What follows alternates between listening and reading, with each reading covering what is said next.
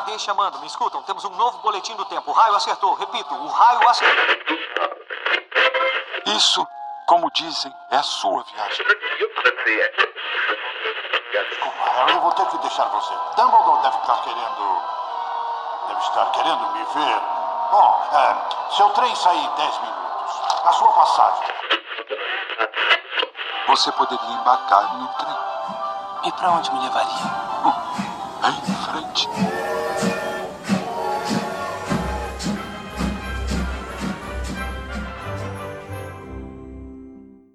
Harry tornou a relancear a coisa em carne viva, que tremia e engasgava na sombra, sob a cadeira distante. Não tenha piedade dos mortos, Harry.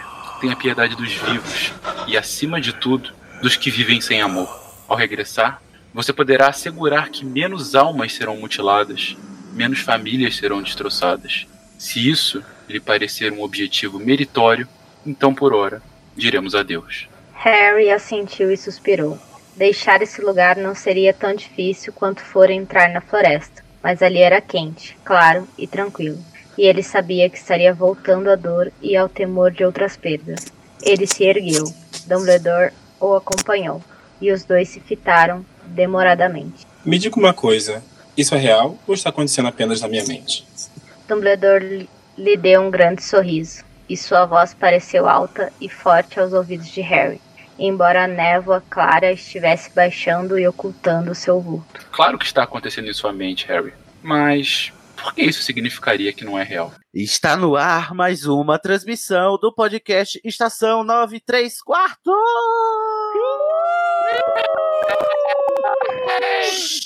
Gente, silêncio. Hoje a gente tá aqui num lugar branco e silencioso. Não pode fazer barulho. Tem um menino ali chorando, um menino se, se esguelando e o Harry não faz nada. Não faz nada. Hoje nós vamos começar mais uma série de episódios que eu vou explicar para vocês já já, logo depois de eu apresentar quem está aqui comigo, né?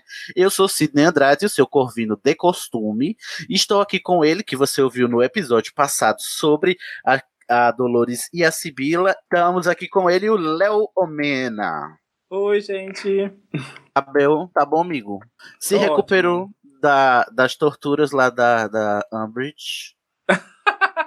Aquela Sim, pena não sim. é fácil, não é mesmo? É verdade.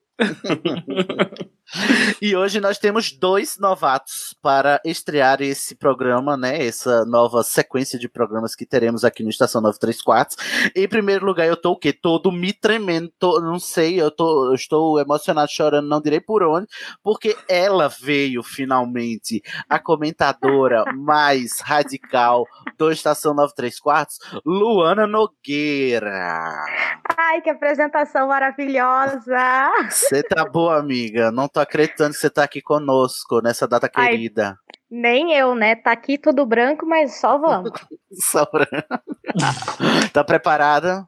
Tô, tô preparado, eu li tudo, fui no Yahoo Respostas, vamos mandar bala hoje. Adoro. A melhor fonte de informação, né? Mais confiável. Ô, Lorena. Ó. Ih, já começou. Luana. Ó lá, ó lá.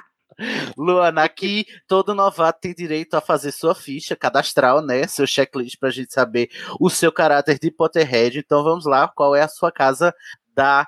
E qual é a sua casa de Hogwarts? Lufa-lufa, segundo teste de Pottermore. Se- Muito de quando veio humanas. com essa ressalva é porque não tá satisfeita com a casa, é isso? Não, eu tô ótima, tô super de humanas aqui, vendendo minhas Ah, miçangas na praia. Vivendo o que a natureza dá, muito que bem. Adoro. Você é de qual casa mesmo, Léo? Eu sou da Corvinal. Corvinal. Então temos um Uhum. Corvinal, uma Lufana, daí o Vermonte, você sabe qual é a sua casa? Não, não fiz. Não fez, né? Não Bonito. fiz. Que bonito. Perdão. Se bem que não significa nada mesmo, não é mesmo? Até agora não sabemos. Eu falei, ai. Mas dessa você não vai escapar, porque você me revelou aqui, eu não vou deixar barato, que você acabou de fazer o teste do patrono. Que tipo de Potterhead é você que fez o patrono hoje? Ah, eu esqueci da existência do Pottermore, tava ficando irritada com tudo que era postado lá, porque mudava a história e não sei o que. Tipo, ah, daí eu larguei mão. Hum, mas qual é o seu patrono? É um pássaro negro, Ui, adorei. Um pássaro negro? Blackbird. É lindo. Blackbird. Ah, Blackbird, mas é um pássaro específico, né? Não é Sim, só porque ele é preto, é, é uma graúna, um negócio assim. Sim, ele é lindo. Eu já procurei aqui no Yahoo Respostas, era ele que eu tava Ah. vendo. O pessoal falou que ele é maravilhoso. Tem gente A que gente- observando ele. Hum, É o da música dos Beatles, né? Blackbird singing. na, na, na. Esse aí. Olha ela. Primeira pessoa aqui que está satisfeita com um pássaro que não é uma ave de rapina. Aqui tem essa tradição aqui no Estação 934 que ninguém gosta dos pássaros que são patronos. Muito que bem, Luana. Seja bem-vinda e vamos Muito fazer, né? E temos aqui toda um, todo um bebê em carne viva pra a gente sentir pena. E o segundo. Coitado, né? O Ou segundo não. Ou não, né? Quem sabe? Vamos, vamos descobrir se vocês têm pena ou não. E o segundo convidado da noite, o novato da noite, que é um convidado que foi o quê? Aclamado no Twitter, disse que esse rapaz é louco pelos Potterheads, pelos Harry Potter, pelos, pelas coisas da, da Rowling, tudo, mas que é, é, é cético, né? Porque ele é de um, de um podcast muito do científico.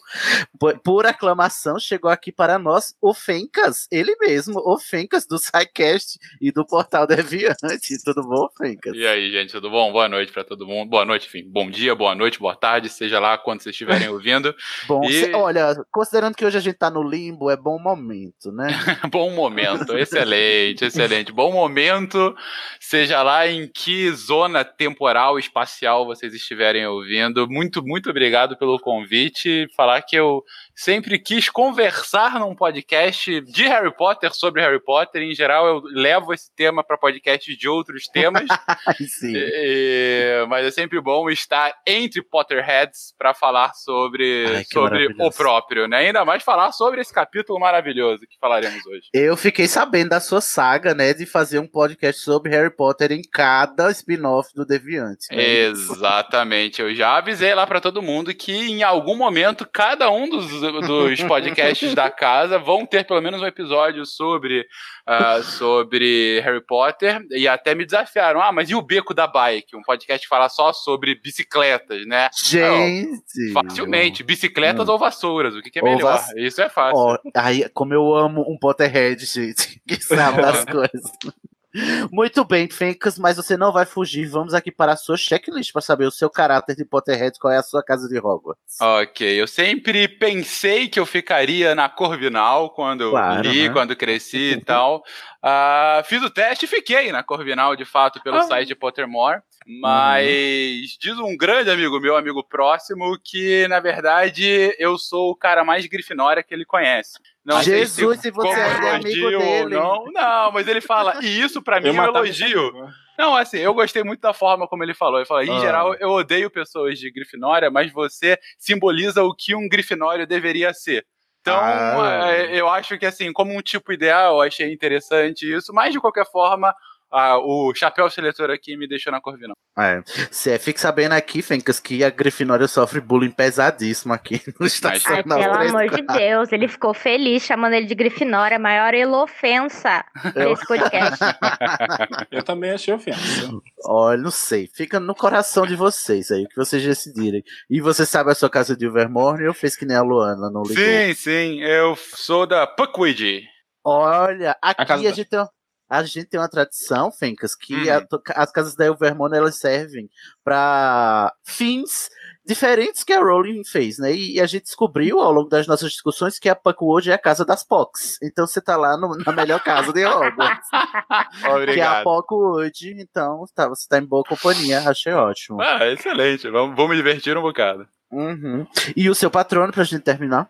Meu patrão foi a coisa que eu menos gostei, porque eu não gosto muito de gatos, e por acaso Ah. é um gato branco e preto. Branco e preto. Exatamente. A gente tem uma barra com os patronos, né? Que ninguém gosta dos patronos. Qual é o seu é, patrono, Léo?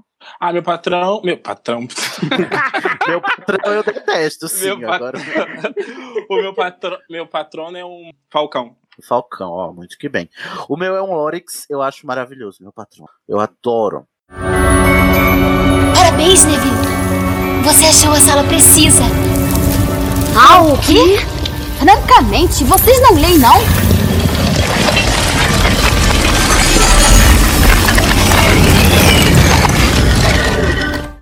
Ó, estamos devidamente apresentados. O que é que a gente vai fazer hoje, nesta gravação, prezados? A gente vai estrear um novo formato de podcast, assim como os podcasts de Vida e Mentiras, nos quais a gente fala das biografias, o podcast da Penseiro, onde a gente bota os personagens no divã, e os, o podcast dos Patronos Falantes, que onde a gente assiste o filme junto com vocês. Hoje a gente vai estrear um novo, é, um novo né, uma nova sequência chamada Sala Precisa. É uma sequência de episódios porque a gente ficou rodando Hogwarts e não achou canto nenhum tranquilo pra gente. A gente queria ler, analisar, né, seus os corvinozinho, né, e, e, pegar um capítulo, fazer uma releitura de um capítulo dos sete livros. Então, a cada episódio da Sala Precisa, a gente vai analisar, fazer a releitura e analisar um capítulo. É isso mesmo que você tá ouvindo. A gente vai falar só sobre um capítulo escolhido para aquele episódio da Sala Precisa. Hoje, o para a gente estrear, o capítulo que a gente vai falar é o capítulo 35 do livro Relíquias da Morte, chamado King's Cross, né? Já já a gente fala a sinopse dele, mas eu só queria dizer que os episódios da Sala Precisa, os futuros serão mais interativos, porque para os próximos Salas Precisas, vocês vão escolher os capítulos que vocês querem que a gente fale. Então, no final, fica ligado que eu vou dizer como é que vocês fazem para escolher o próximo capítulo que a gente vai falar na próxima sala precisa para a gente analisar e reler junto, tá? Então é naquela mesma pegada. Lembra se você fez a maratona? A gente fez um episódio para cada livro lá no começo, quando a gente começou a Estação 9 3 quartos. Agora a gente vai fazer um episódio para cada capítulo, escolhendo os capítulos que a gente quer falar que a gente gosta mais. Parabéns, Neville. Você achou a sala precisa. Ah, o quê? Francamente, vocês não leem, não?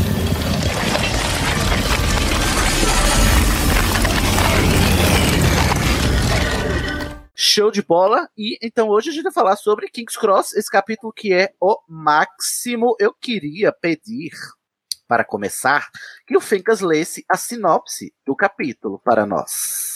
Vamos lá. Harry acorda no que parece ser a estação King's Cross, onde encontra um fragmento da alma de Voldemort, agora imponente, e alvo Dumbledore, que explica o estranho fato ocorrido na floresta. Harry teve duas opções nesse limbo: ir adiante ou voltar. Ele escolhe voltar. Olha o spoiler. Mas, então, só para situar um pouco o leitor, né, e o ouvinte, o capítulo 35, King's Cross, ele é aquele capítulo depois que o Harry aparece lá na floresta e o Voldemort vai lá e dá uma vada quedavra nele e ele cai todo morto, né? Isso depois de ter visto as memórias do Snape, é quase no final do Relíquias da Morte, é o capítulo em que o Harry e o Dumbledore estão lá conversando de boa, enquanto estão escutando o, a, aquilo que a gente considera ser a Horcrux do Voldemort que estava dentro, a Horcrux não, a alma, né, o fragmento da alma do Voldemort que estava dentro do Harry, agonizando porque acabou de ser morto pelo próprio. Tudo ok até agora. O que é que eu queria primeiro saber de vocês o que é que vocês acham desse capítulo de um modo geral, antes que a gente passe para os pormenores. Luana, o que, é que você acha do, do King's Cross? Olha, eu li ele depois de muitos anos, né, para fazer o podcast hoje, e eu achei um capítulo incrível com várias perguntas, nenhuma resposta, para variar. Dumbledore, né? O Dumbledore é um responsável. Até no limbo. Exato, você sabia, né, Harry? Não, ele não sabia. ele nunca sabe. Foi só um palpite. Mas eu adorei. Nossa, achei super filosófico, assim. Sim, é um dos capítulos mais é, filosofais, né? E abstratos, assim, que você fica pensando. E ele, ele tem pouca descrição de ação. Léo, e você, o que, que, você acha? Ah, quando eu li. Eu também, quando eu li quando eu era. que eu tinha quantos anos? 12, 13? Então, pra, então, pra mim foi um capítulo não muito. Quando eu li há muito tempo, não foi. Falei, ai ah, meu Deus, eles só estão falando Estou falando, eu estou expressando muita coisa. Agora, quando eu li pro podcast de novo, como adulto, depois de ter lido várias coisas, eu passei a refletir muito mais sobre a história e é um capítulo que eu amo, que gostei também muito como eles fizeram no filme. Eu hum. sou apaixonado por esse capítulo. Acho muito lindo e filosófico. Filosófico. Você, Finks? Cara, Uh, desde a minha primeira leitura, eu li um pouco mais velho do que o Léo, então, assim, uh, já deu para é, é, entender, né, é, é, compreender bem mais o que a Rowling estava querendo passar. Sempre achei o, o capítulo, assim, não tenho vergonha em dizer que é o capítulo decisivo da série. Uhum. Porque, Ai, obrigado. É, eu acho que é, na verdade, esse é o capítulo final O resto muito, ai, muito é epílogo, Pega né? na minha mão, pelo amor de Deus.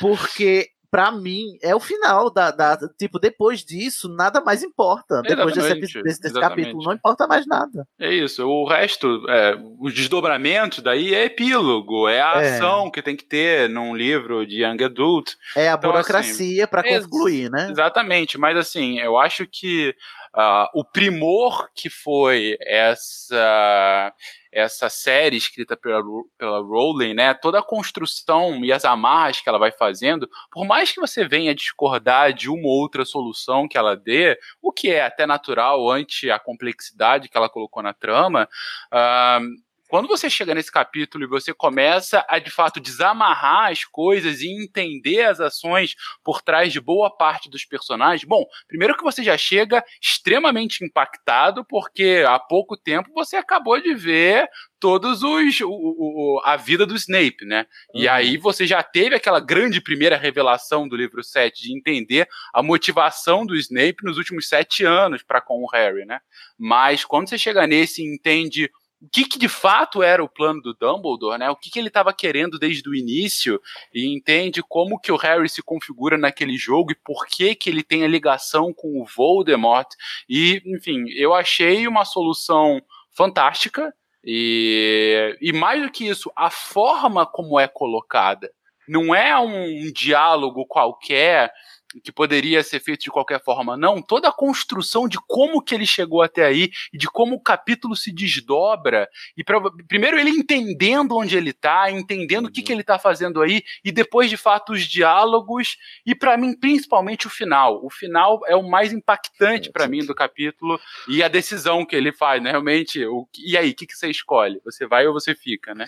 E, de- e notar que sempre, em todo lugar, toda hora, todo livro, o Dumbledore e, e por consequência a Rowling, ela tá sempre frisando que, a, o que o que determina você são as escolhas. E é nesse capítulo que o, que o Harry faz a maior das escolhas, né? Sim. Que é a, a abnegação total. É voltar do além pra, pra ir salvar as pessoas, porque ele podia ficar no bem bom.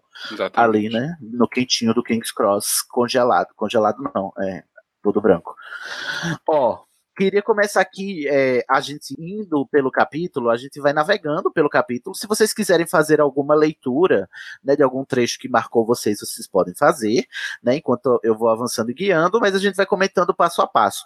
O em primeiro lugar, o que eu queria, o que eu pessoalmente queria comentar que esse capítulo começa, e aí pra mim ele começa muito lindamente, porque o que foi que a gente teve no capítulo anterior, que era é, a floresta de novo, se eu não me engano, né? O Harry tá descendo as escadarias de Hogwarts em direção à floresta proibida, pra ir lá pra clareira. Pra morrer, porque ele acabou de entender que ele precisa morrer. Se, se ele não morrer, não vai dar certo. Então ele tem que fazer esse sacrifício, ele acabou de entender isso. E quando ele acabou de entender esse sacrifício, todo este capítulo anterior, ele é muito. Inclusive, eu gostaria até de fazer uma sala precisa sobre ele também, né? É, é- ele é todo sensorial, ele é todo. Ih, qual é a palavra, gente? Sinestésico. Sinestésico no sentido de que o Harry, ele tá. Enquanto ele vai avançando do escritório do Dumbledore até a clareira da floresta, ele vai pre- prescutando o corpo dele, né? E sentindo o que é ser vivo, o que é estar vivo. Várias vezes a Rowling menciona o coração dele batendo, né? E ele se sentindo vivo e, e prestes a morrer. E o que será que morrer dói, né? A grande pergunta que, que ele faz pro Sirius.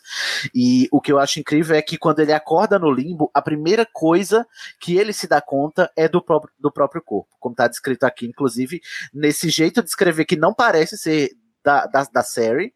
Da série, ou da, do Harry. Não parece ser da série, Vai, né? Porque ela começa muito abstrata, né? Ela começa assim, aí ele, ele se levantou e começou a sentir uma coisa sólida no chão e, e não sabia o que era, mas sabia que tinha um corpo porque estava sentindo e, né, é, e de repente ele viu que estava de olhos fechados e porque ele sabia que tinha olhos, ele sabia que podia enxergar e ele vai a- ao- aos poucos acordando para a noção do corpo que ele, acabou, que ele acabou de perder. E para mim isso, isso é muito é, é poético, né? Tipo, ela encadear uma coisa depois da outra. No, quando ele tá nesse limbo, onde o corpo não importa, é que ele também ele começa a se dar conta do, do, do corpo à medida que ele vai acordando. Uhum.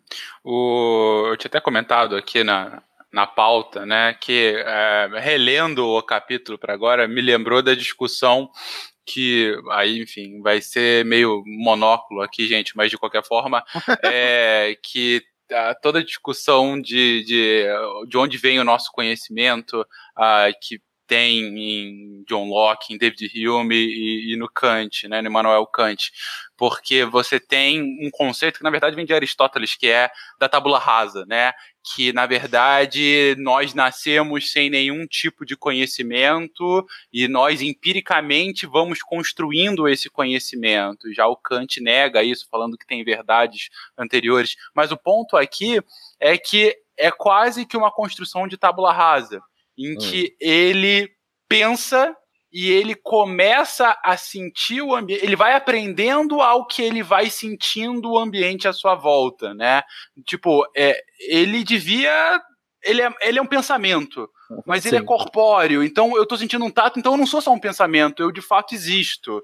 E aí ele se levanta, lá na frente ele tá nu e nem percebe, só depois ele vai reparar que ele tá envergonhado por se sentir nu e aí ele pensa em roupas. Então assim, ele vai construindo a sua experiência quase como se fosse um renascimento de fato. Ele acaba é de falecer, ele tá renascendo agora. Engraçado você falando isso, que é como, é, talvez, não sei, né? Pensando, é, é como talvez seja a sensação de quem nasce se soubesse que está nascendo, né? Uhum. Se tivesse essa consciência, né? Exatamente, exatamente. Como se.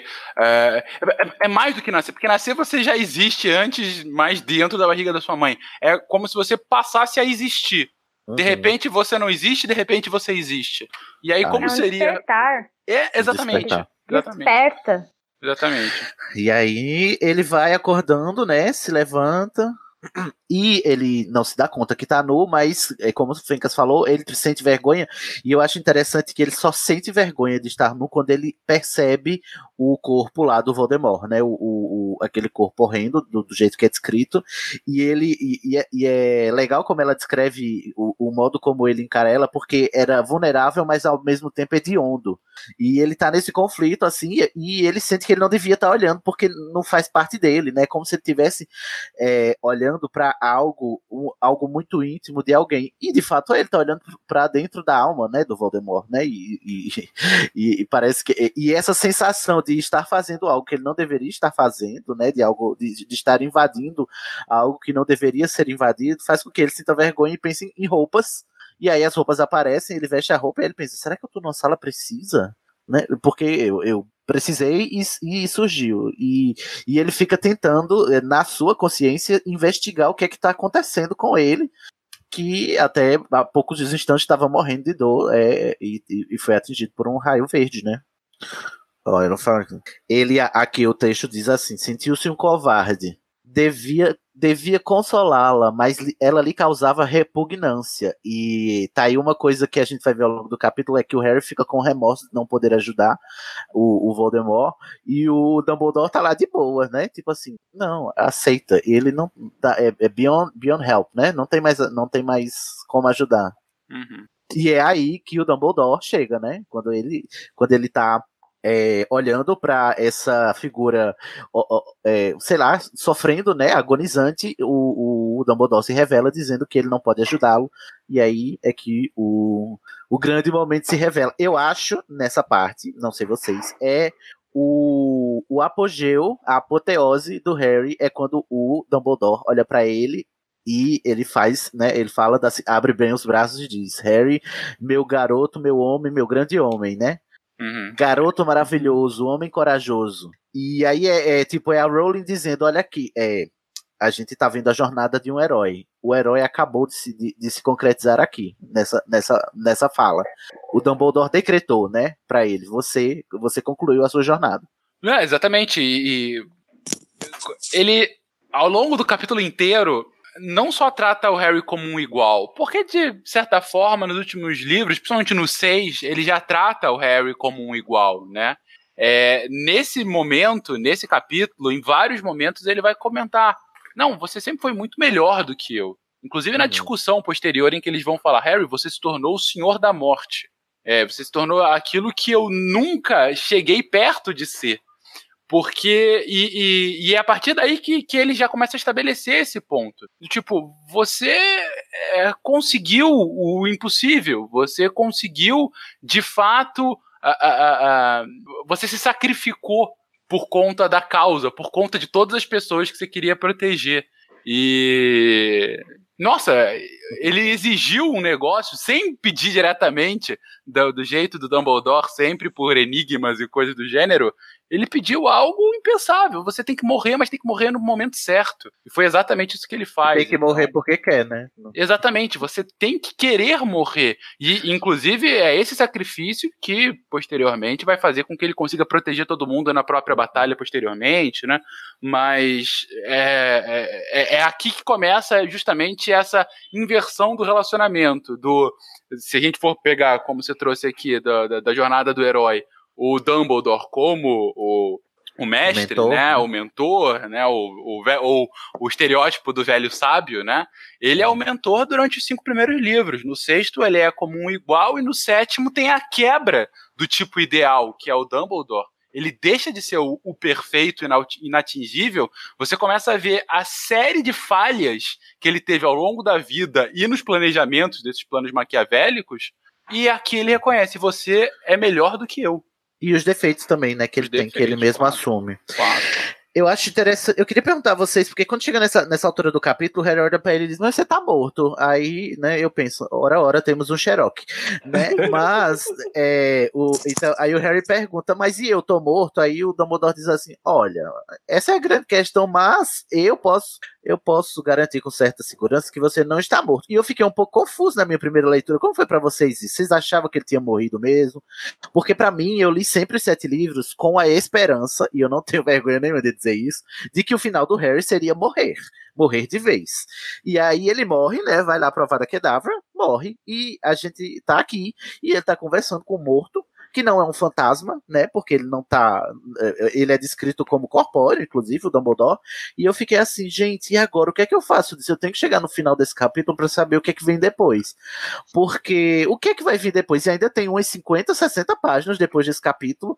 E eu digo, não, não é possível. O que é que pode acontecer mais depois daqui? Depois dele estar tá morto, né? Porque se o Dumbledore tá aqui com ele, é porque eles dois estão no mundo dos mortos. Para mim, quando eu li pela primeira vez, ele tava num limbo. É um limbo e aí você não consegue dizer mesmo se tá vivo, se tá morto. O capítulo inteiro é uma dúvida. E aí, depois, quando terminou o capítulo, o resto é epílogo. Realmente, tipo, aqui para mim acabou perfeitamente. Assim, por exemplo, quando eu li da primeira vez, eu falei assim, ele não pode ter morrido porque tem muita página ainda, ele é o protagonista da história. Ah. Mas, hoje, depois dessa, dessa introdução maravilhosa que vocês fizeram, eu também concordo que aqui é o final do livro, e o que resta é epílogo, é só, como o Cid disse, é burocracia. É, ah, deixa o que eu falar mesmo. É... Perdeu. Se perdeu. Eu me perdi, desculpa. Então, eu achei. Então, eu lendo da primeira vez, eu sabia que ele não tinha morrido por causa de que tinha muita ainda página para acontecer, muita coisa para ler ainda. É, mas ele poderia muito bem ter morrido. Eu também queria que ele morresse. Hoje, ainda uhum. mais, eu queria que seria muito melhor se ele tivesse morrido. Ficaria muito mais bonito. Aqui a gente, a, a, gente compartilha um ódio velado pelo Harry, Fica, não sei se você reparou. ah, não, vendo. não, mas eu, eu gosto do Harry. Eu sempre gostei do Harry, mas ele poderia morrer. É, ah, sim, que coisa agradável de se dizer a quem gosta, né? A quem você gosta. Não, mas eu entendo o argumento de que uh, em muito provavelmente isso não aconteceria não num livro dessa estatura, né? Se ela no final mata o protagonista, ela vai ser morta pelos editores. É, mas verdade, faz sentido. Mas assim, se ainda assim ela insistisse e matasse, o livro se tornaria, enfim, talvez um clássico ainda maior, né? Maior, sim. Porque pela pela coragem, de fato, OK, foi de fato um sacrifício, né? Porque assim, acabou sendo. Mas, é, pessoalmente, eu gosto da solução do porquê de fato ele não morreu, né? Porque que dá a ele o direito dessa escolha, que vai ser ainda desdobrado ao longo do, do capítulo. Mas se por acaso tivesse chegado no final e ele falasse, ah, não, eu quero ir, sabe, eu aceitei realmente a morte e agora eu vou. É, talvez ficasse menos o Young Adult e mais um clássico, né? Um clássico uhum. de fato de alguém que um, de fato tem um destino, o destino é traçado literalmente desde o nascimento, e aí tem tudo a ver com a profecia, e a pessoa que abraça o destino, né? Uhum. Não, mas as Relíquias da Morte é no final do conto lá, eles falam. O único irmão que aceitou de bom grado a morte. Uhum. Seria incrível Uhum. se o livro tivesse terminado ali. Porque já ia Ai, fechar com o conto. É Nossa! verdade. Sabe que, ó, a, a Luana me- é, falou isso, eu me lembrei de uma interpretação que rola pela internet que eu acho genial, apesar de não ter sido proposital, né, na Rowling, mas eu acho genial que é o paralelo que se faz do Dumbledore, o Snape, o Voldemort e o Harry com o conto da o, dos três irmãos. O conto dos três irmãos. E eles é, é, a interpretação traz o paralelo que o irmão da capa é o Harry, obviamente, que abraçou a morte como sua igual. E isso aí a gente não tem nenhuma sombra de dúvidas que foi isso mesmo que ele fez, porque ele acabou de se dar à morte, né? O, o irmão da pedra é o Snape, porque ele passou a vida inteira é, é, pensando na, no que poderia ser e com saudade da, da amada que morreu, né? Assim como o, o irmão da, que pediu a pedra para recuperar a sua amada e não pôde recuperar e, e morreu de remorso de não, não poder viver com a, a pessoa que ele ama. O Voldemort, obviamente, é o rapaz né, da varinha, que é o que deseja poder acima de tudo e é morto por causa da sua ambição. E o, Voldem e o Dumbledore é a própria morte, ela mesma. Porque é ele quem conduz os três, né? E o, o, o Harry abraça a morte como sua igual nessa cena do limbo, quando ele e o Voldemort se encontram e acertam as contas, né? Então, é como se ele estivesse encontrando com a morte e dizendo assim: "Olha só, virei tua mestra assim, a gente é brother agora, né? Eu aqui o irmão, o irmão da capa e você aí a morte e a gente se acertou e finalmente chegou a nossa hora, né? Te conquistei. Essa versão arrepiada. genial. Maravilhosa, gente. Me manda isso depois pra dar uma lida. Que Uhum. maravilhoso pra ler com mais detalhes. Tô toda arrepiada. Eu Achei maravilhoso. Maravilhoso demais. Ah, mas eu não consigo ver o Dumbledore com uma morte. Eu sei que ele tá guiando os três. Desculpa. Eu não consigo ver o Dumbledore com uma morte. Eu sei que ele tá guiando os três, mas.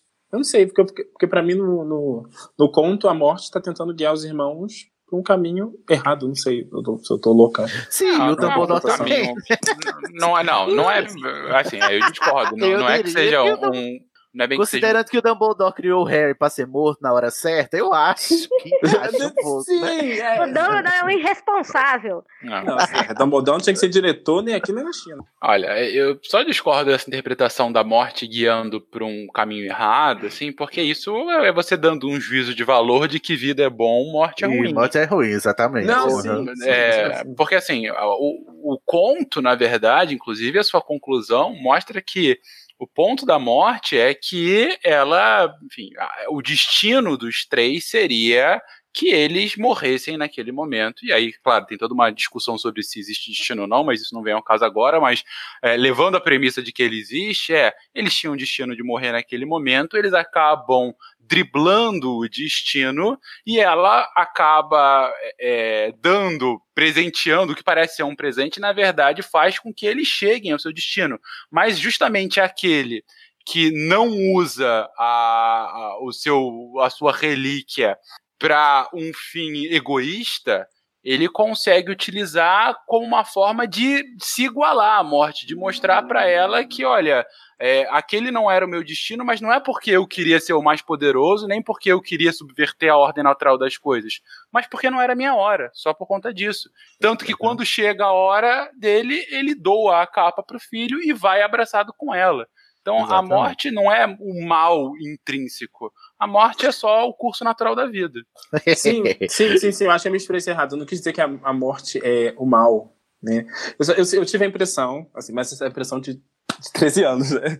De que a morte era um pouco trapaceira, mas agora, depois dessa excelente Sim. explicação, eu entendi, eu entendi seu ponto, eu entendi seu ponto, entendi seu ponto. É porque o, o, o conto, como ele é construído folcloricamente dentro do universo bruxo, é pra fazer parecer que a morte seja essa coisa é, maquiavélica, né? Que não, Uhum. que não mede coisas. Só que você pode é, ultrapassar esse senso comum folclórico e pensar que, bom, a morte é a única certeza de todos, né? E não adianta você querer tapear ela, porque uma hora ela chega, né? Pra todo mundo. E aí você pode é, s- achar como Voldemort que conquistar a morte é evitá-la, ou achar como Harry que conquistar a morte é aceitá-la e, e- e ir com ela como seu igual, né?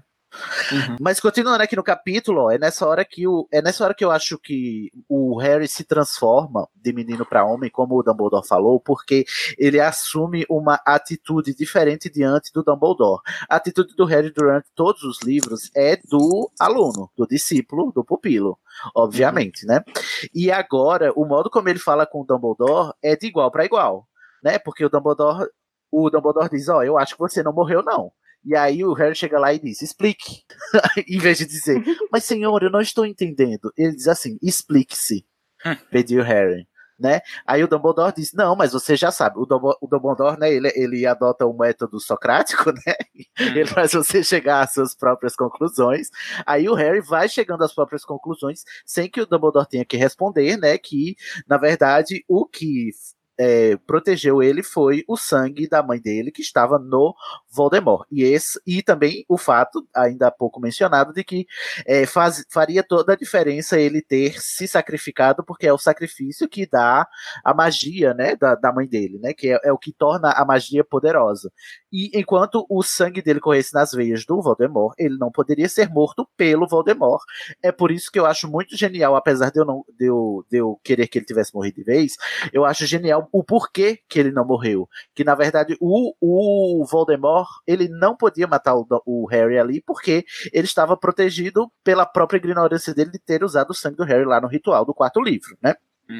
E quão irônico, às vezes eu me pego pensando, né, quando eu leio esse capítulo, que é putz, pois o Harry o tempo todo fugindo do Voldemort era a única pessoa que ele não, que não podia matá-lo. Qualquer pessoa podia matar o Harry, menos o Voldemort.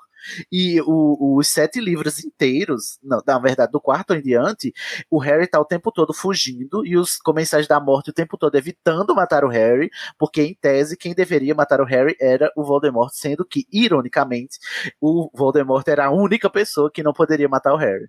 E, e, o que eu acho mais genial da construção toda é que eu lembro quando a primeira vez que eu li esse capítulo, nessa parte eu lembrei daquele trechinho que tem no final do quarto livro, que é justamente o Harry contando sobre o ritual pro Dumbledore. E em determinado momento, quando ele fala, e aí ele tirou meu sangue e usou. Aí o, o Dumbledore responde: Ah, então ele usou? E aí o Harry fala: Ele percebeu um brilho nos olhos do Dumbledore mas uhum. devia ser imaginação, porque logo ele ficou com os olhos cansados. Do tipo, uhum. ela estava dando uma pista do tipo, isso vai ser importante. É, é, prestem atenção nisso. E aí agora ela volta e mostra que foi justamente isso que fez toda a diferença. Oh, mas não é, não é eu entendo, e eu acho legal isso da construção narrativa da, da Rowling, porque é prova que ela planejou a longo prazo, sim, os, os livros, né? A sim. trama inteira, né? Uhum. Mas o. Tipo assim, é engraçado pensar que até, até ali o Dumbledore estava agindo em função de que o Harry ia morrer mesmo, né? E tipo, ele só, ele só descobriu que o Harry talvez não pudesse morrer ali no final do quarto ano, mas antes disso, o plano dele era, era que o Harry morresse mesmo, porque não ia ter outro jeito. E foi a burrice do Voldemort que, que salvou o Harry, né? O Dumbledore teve sorte, na verdade, né? Uh, pensando no seu argumento aí que. É, não, tem, claro que tem. O plano é um plano muito mirabolante, é claro que dá-se certo por conta da, da, história. Mas aí também a discussão de em que momento o Dumbledore de fato descobriu que o Harry era o Horcrux. Entendeu? Assim, foi o quê? No primeiro ano, quando ele. Ou foi no segundo ano, quando ele viu o diário e aí desconfiou mais da existência das Horcrux? Ou foi no próprio quarto ano por conta do, do, da, do ritual, uh, ou, Eu... entendeu? Assim, porque é, é, é, não sei até que ponto Harry foi desde o início criado para ser sacrificado. Ou se Eu isso foi algo ongoing, se foi algo que foi acontecendo com o desenrolar dos outros acontecimentos. Eu sempre tive a impressão que sim, e que é, o que torna o, os defeitos, porque o Dumbledore ele é um mestre falível, e é isso que eu gosto desse personagem. A gente, a gente zoa muito o Dumbledore aqui, mas eu acho um personagem fascinante porque ele, até aí, na minha interpretação, né, eu enquanto eu tô acreditando que o Dumbledore, desde a hora que ele entregou aos Dursley, ele sabia que o Harry era um Horcrux, porque ele já sabia que o Voldemort já estava desfigurado e tal, e, e, e, e tudo que aconteceu. E aí, é, ele passou quatro, pelo menos, o quê? Do, de quando ele tinha um ano até ele completar 14 anos. Ele passou 14 anos é, sob a impressão de que o único jeito do Dumbledore, do Voldemort ser destruído seria que aquele menino morresse. Porque aquele menino tem uma, uma parte da alma dele. Só que só quem podia matá-lo era o próprio Voldemort. E ele teve que esperar a hora certa para o Voldemort matar ele. Só que por um, uma. Um, um, como é? Um acidente de percurso, o Voldemort fez justamente aquilo que salvou o Harry, né? Na, na sua senha de, de eliminá-lo, foi aquilo que ele salvou. Porque eu fico pensando, Fencas, é, o, o Voldemort, depois que o Rabicho fugiu lá em, no Prisioneiro de Azkaban, ele podia ter feito aquele ritual com qualquer sangue, que ele Sim. teria recuperado o corpo, né? Uhum. Mas ele queria escolher o do Harry porque ele sabia que ele não podia tocar no Harry desde que ele foi lá na Pedra Filosofal e, o, o, e aconteceu aquilo com o Quirrell que ele estava possuindo. Então ele ele ele achava que o sangue dele lhe daria mais força, mas não sabia ele que lhe daria também uma vulnerabilidade que era proteger o Harry dele, de si mesmo. Sim. E só que até então, para mim, é, é, o, o, Dumbledore sabendo que ele podia voltar com o corpo com qualquer sangue, ele, ele teria que encarar o fato de que o Harry teria que ser morto de, de verdade.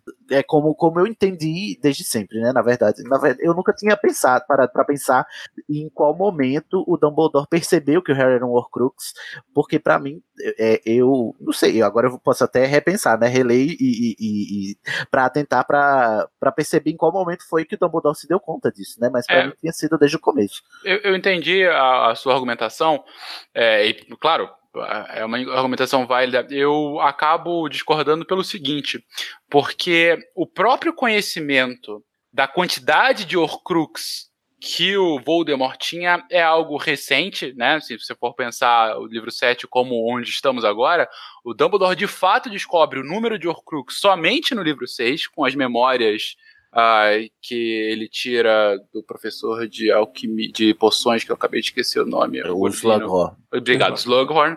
É, com as memórias do Slughorn. É aí que ele sabe que são sete Horcrux, que era o que o Voldemort tinha em mente. Ele sabia que é, ele, ele atesta a existência das Horcrux somente no livro 2, com o diário. É, uhum. Ou seja, ele não tem certeza ainda. Ele desconfia que ele pode ter usado Horcrux, uh, porque ele já tinha conhecimento daquela memória. Né? Ele sabia que a memória tinha sido é, usada, então, ah, ok, o Slughorn não está querendo me mostrar aquela memória, ele é perguntado de Horcrux, logo o Tom Riddle sabia de Horcrux, então é possível que ele tenha utilizado. Agora, a, a própria explicação que ele dá aqui do Harry ter virado uh, um Horcrux acidental é porque o Voldemort já tinha utilizado várias Horcrux, já tinha feito pelo menos outras seis. Sim, sim, sim. Ou seja, a alma dele já estava num nível de fragmentação que quando ele é destruído, ela se fragmenta ainda mais. Então, esse tipo de conhecimento na hora da morte do, dos pais do Harry, da sobrevivência dele, ou mesmo no início da série, claro, tudo especulação aqui, mas eu acho que ele não tinha ainda conhecimento suficiente para chegar a essa conclusão. Por isso que é, eu acho que esse conhecimento, essa, esse palpite, né? Como ele fala, é o palpite, mas meus palpites costumam dar é, ser certos. Ser né? certo. Muito, ah, muito grifinóriozinho ele. Pois viu? é, mas, uh, mas esse palpite que ele tem, eu acho que ele vai construindo junto com os acontecimentos, e a conclusão ele só vai ter mesmo no livro 5, no livro 6, de fato, Entendi. né? Do 5 para o 6, quando ele construiu, eu sei, eram muitas Horcrux, agora eu consigo explicar bem o porquê da cicatriz, agora faz mais sentido a, o Harry ser o Fidioglota, faz mais sentido ele ter todas as outras ligações que ele sempre tem com Voldemort. Na verdade, ele, eu imagino que ele começa de fato a, a, a realizar que o Harry é o Horcrux quando começa a ligação mental dele com o Voldemort no livro 5. É, que é justamente aí, depois do, do, do, ritual mesmo. Né? Depois né? do ritual, que tá ainda uhum. mais assim, ah, então talvez ele seja Morcrux, não, enfim, mas também Ufa, especulação. Achei interessante. Oh, agora eu fiquei com vontade do quê? De um, li, de um, de um livro com a, a, investigação do, do Dumbledore, né? Sobre as Horcrux. Seria interessante. pra gente, seria massa. Hum. Seria interessante Vamos mesmo. Eu, Vamos eu acho isso também por causa de um trecho aqui que está destacado, que é Juntos uma jornada ao reino de magia, até agora desconhecida e não comprovada né? O Harry e o Lord, Voldemort, né? O Dumbledore fala. E assim, durante toda essa conversa no limbo, tudo que ele fala, tipo, até agora é desconhecido e não comprovado, só que de várias formas diferentes. Né? Então, Uhum. eu também concordo com isso, de que foi só depois do sacrifício, e aí ele foi juntando os pedacinhos, assim, bem fazendo cálculos e tentando e errando bastante. Até ele ter essa certeza, cadê o livro dessa investigação? Cadê? É. E aí eu. Poxa, JK, para de fazer Aurélio. Vai fazer o Dumbledore. Vai fazer o alvo Dumbledore, minha filha. E, e aí um outro ponto que você traz, Sidney, que eu acho que vale a discussão. Ah, a Horcrux do Harry, a, a Horcrux do Voldemort no Harry, seria destruída somente se o Voldemort o matasse ou se o Harry morresse? É, Porque- todo mundo se faz essa pergunta mesmo. É, porque, pelo seguinte, eu acho que ah, o plano do sacrifício do Harry para o Voldemort, esse plano em específico, ele é traçado por conta do ritual de reviver o, o Voldemort. Ah, entendi. Então Entendeu? Dumbledore quis que ele se- fosse morto pelo Voldemort, porque se ele fosse morto por outra pessoa, ele morreria de vez. Ele morreria de vez. A Horcrux até poderia é, é, desaparecer. Será que ele tinha duas vidas? Não, eu imagino que não. Eu imagino não, que não. também não. Mas, mas eu imagino que a Horcrux seria destruída. Até Uhum. porque, da mesma forma que a Horcrux é destruída assim que a Nagini é morta. Como Sim, é- sim. ele não é um objeto, né? É um ser vivo, assim que o ser morre, morre também a Horcrux. Sim, claro. Então, eu acho que o Harry morrendo, se ele morre, sei lá, o Quirrell envenena ele, sabe? Aquela coisa. Se os vilões são minimamente mais inteligentes e, e não vilanescos, exatamente, e mata ele no primeiro livro, o Voldemort teria um Horcrux a menos, eu imagino. Sim, Mas eu o Harry não, não sobreviveria. Ah, então, na verdade, olha, eu fiquei até um pouco mais apegado ao Dumbledore, que na verdade ele quis salvar o Harry, né? Exatamente, gente. o, Vol- o Dumbledore, ele é maluquinho, mas ele é um maluquinho muito bem intencionado. Pensa nisso. Gente, gente, uma dúvida. É, Ah, a proteção da mãe do Harry só funcionava contra o, o, o Voldemort? só Sim. contra o Voldemort. Ah, tá. Então tá. Dúvida esclarecida. a, a mud- é, porque o sacrifício só funciona em, em- em função de quem de quem é de quem você salvou, né? Uhum. A, a Lilian salvou o Harry do Voldemort, então só fu- funcionava pra ele. O Harry se sacrificou em prol de Hogwarts. É por isso que o Voldemort não consegue é, machucar ninguém depois que eles vão lá pra batalha, né? Eu depois que o Harry genial. morre. Porque ele se sacrificou por Hogwarts e, e, portanto, ninguém mais morreu. E vocês notem, a- Uhum. os mortos da Batalha de Hogwarts são todos antes do Harry morrer. Depois que o Harry Exatamente. morreu e voltou, e ninguém mais morreu. E, e é Até muito porque bem. não sobrou personagem pra morrer, né? Não, sobrou sim. Podia Olha, podia ainda. ter matado mais uns três Weasley ali, que tava ótimo. Ah, pra que não fale isso. Que é isso, gente. Mas. Só é, o eu... Rony, só. Só- é, Gente, só- mas vocês têm ódio por personagens mesmo, né? Meu Deus, Ah, deixa é, eu a gente ver. é muito apaixonado. Eu tô vendo.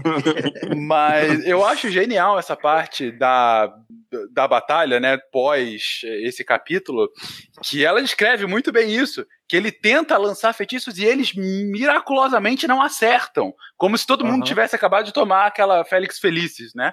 E todos os Verdade. feitiços são, acabam sendo desviados e tal. E até que o Harry fala: Não, você não vai matar mais ninguém. Não, sabe, não, não vai mais acontecer. E, e eu achei uma pena, uma grande pena que no filme isso não tenha aparecido.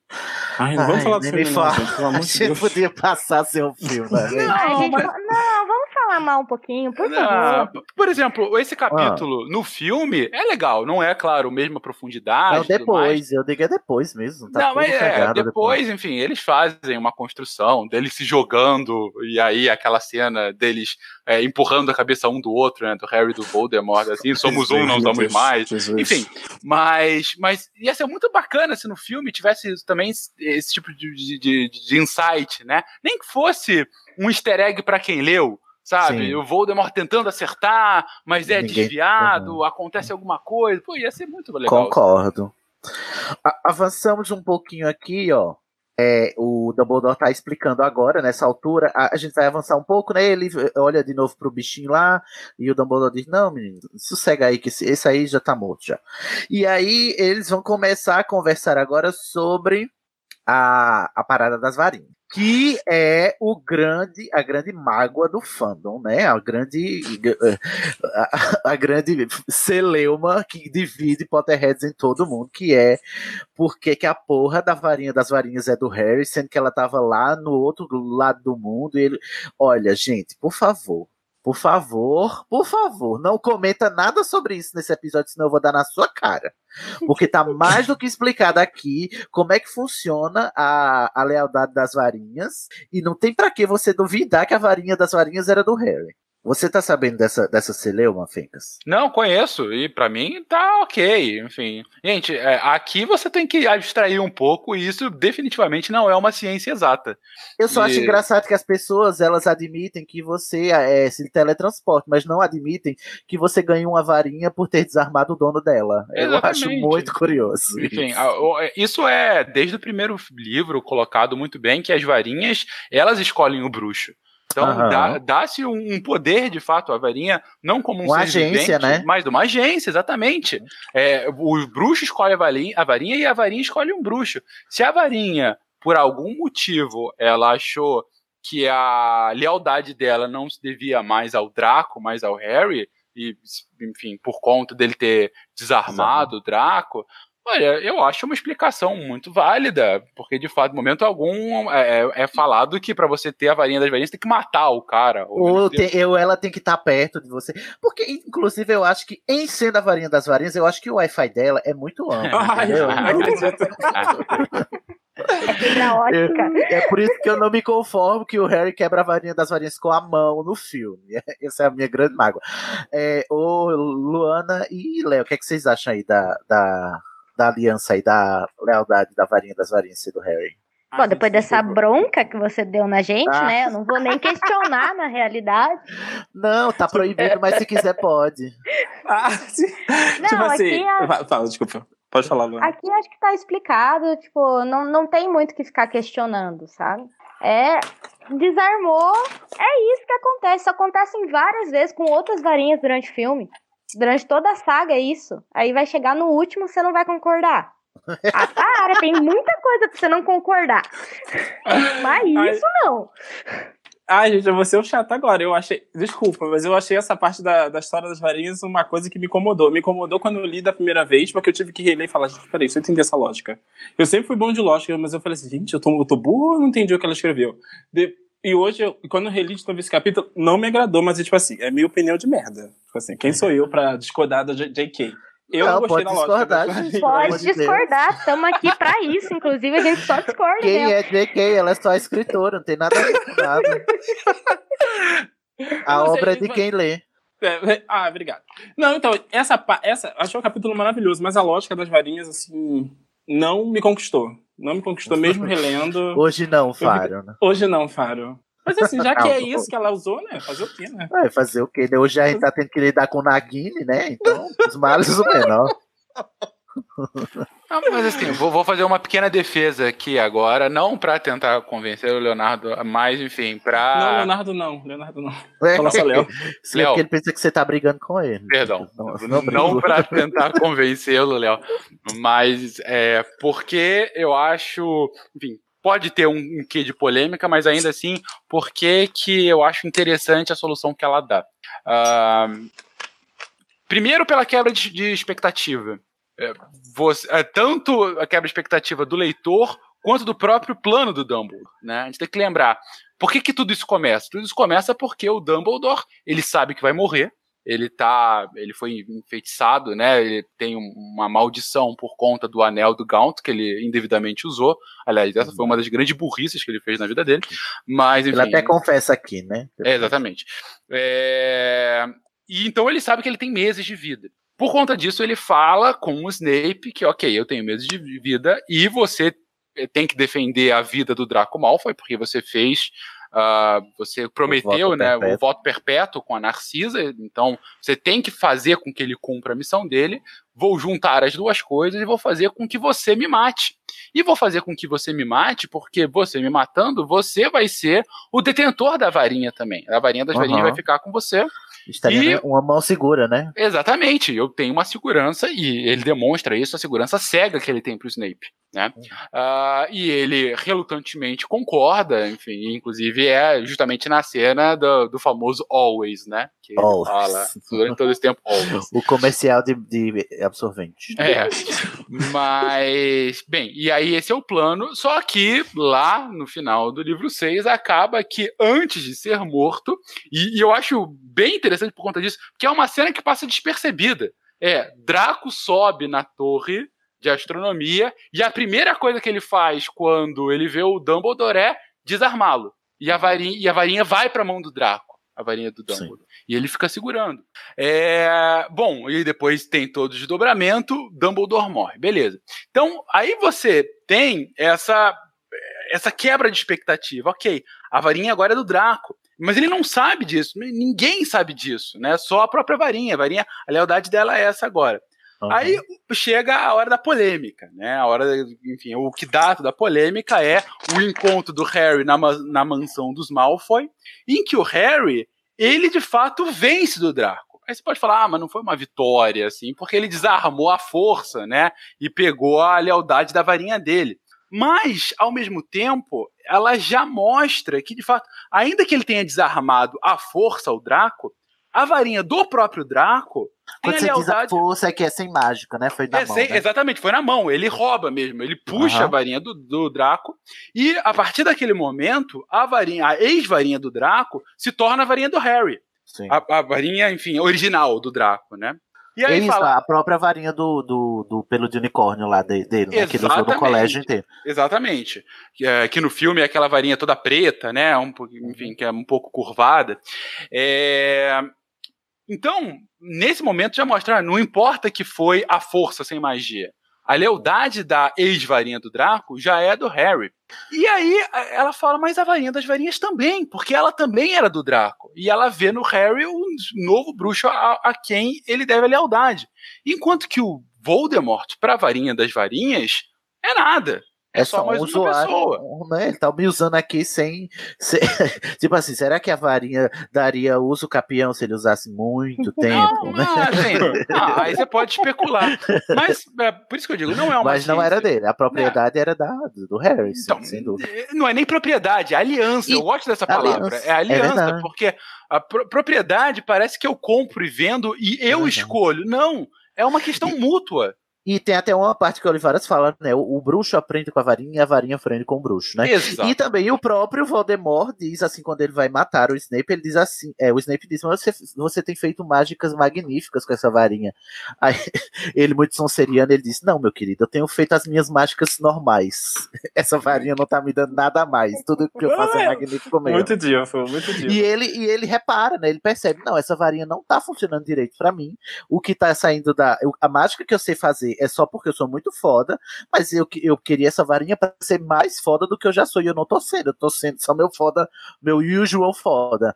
Então, é, né, fica até essa dica de que é, é, o, o bruxo também reconhece que a varinha não funciona. Até porque ao longo do sétimo, do sétimo livro, o Harry fica pelejando depois que ele quebra a varinha dele, né? Ele fica com, aquela, com a varinha da Hermione, que, não, que ele fica Uhum. treinando e não funciona direito.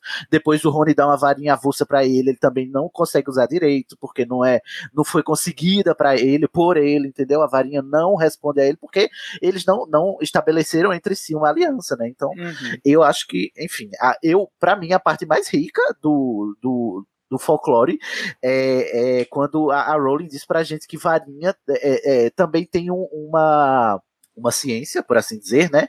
Um- um- e também ela tem uma sem ciência, né? A varinha ela não é um objeto, ela também é um agente mágico. Exatamente, exatamente. Maravilhoso. Gente, assim, desculpa, só você é chata. Só, só um dois pontos que me incomodaram assim. Assim, assim porque.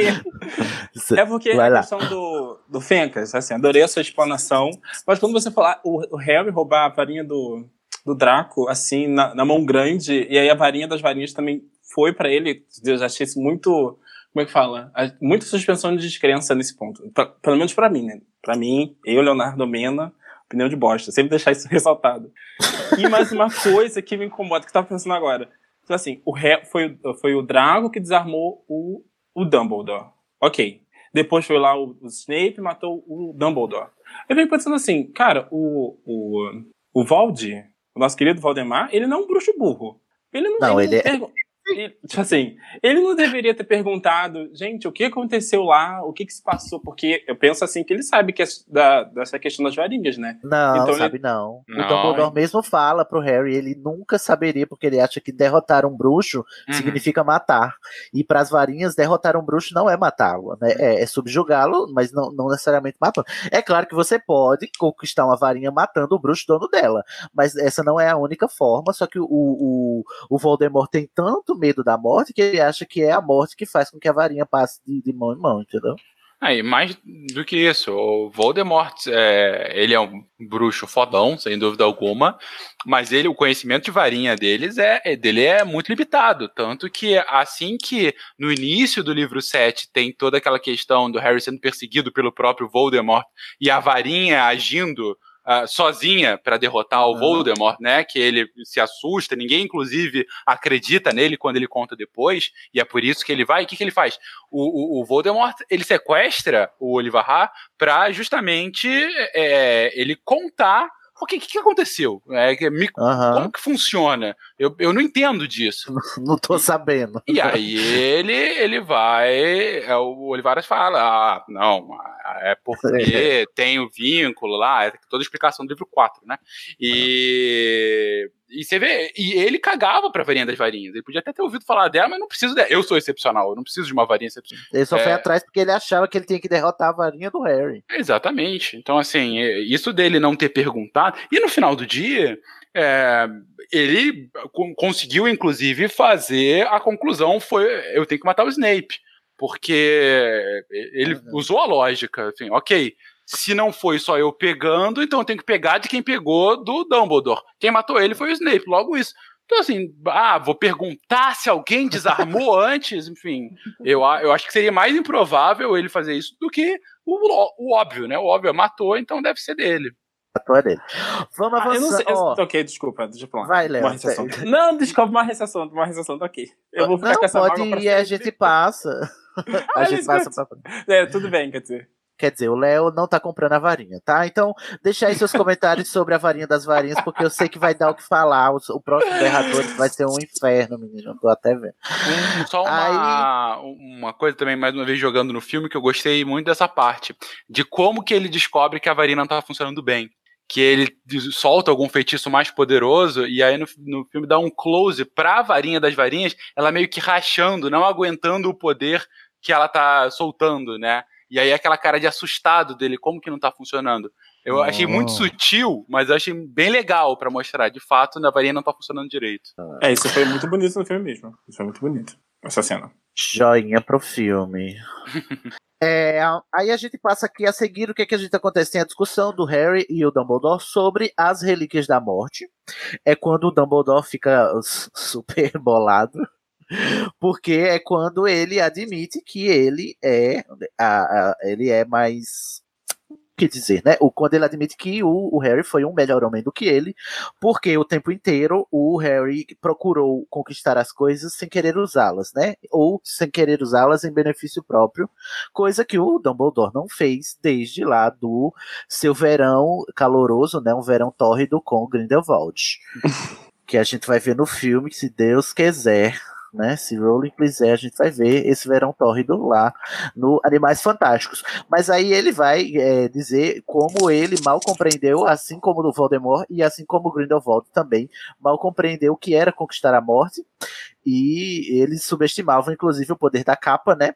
A ponto de acontecer o que aconteceu com a Ariana, a irmã do Dumbledore, que é o grande remorso dele, ele não saber quem matou a Ariana, nem por quê.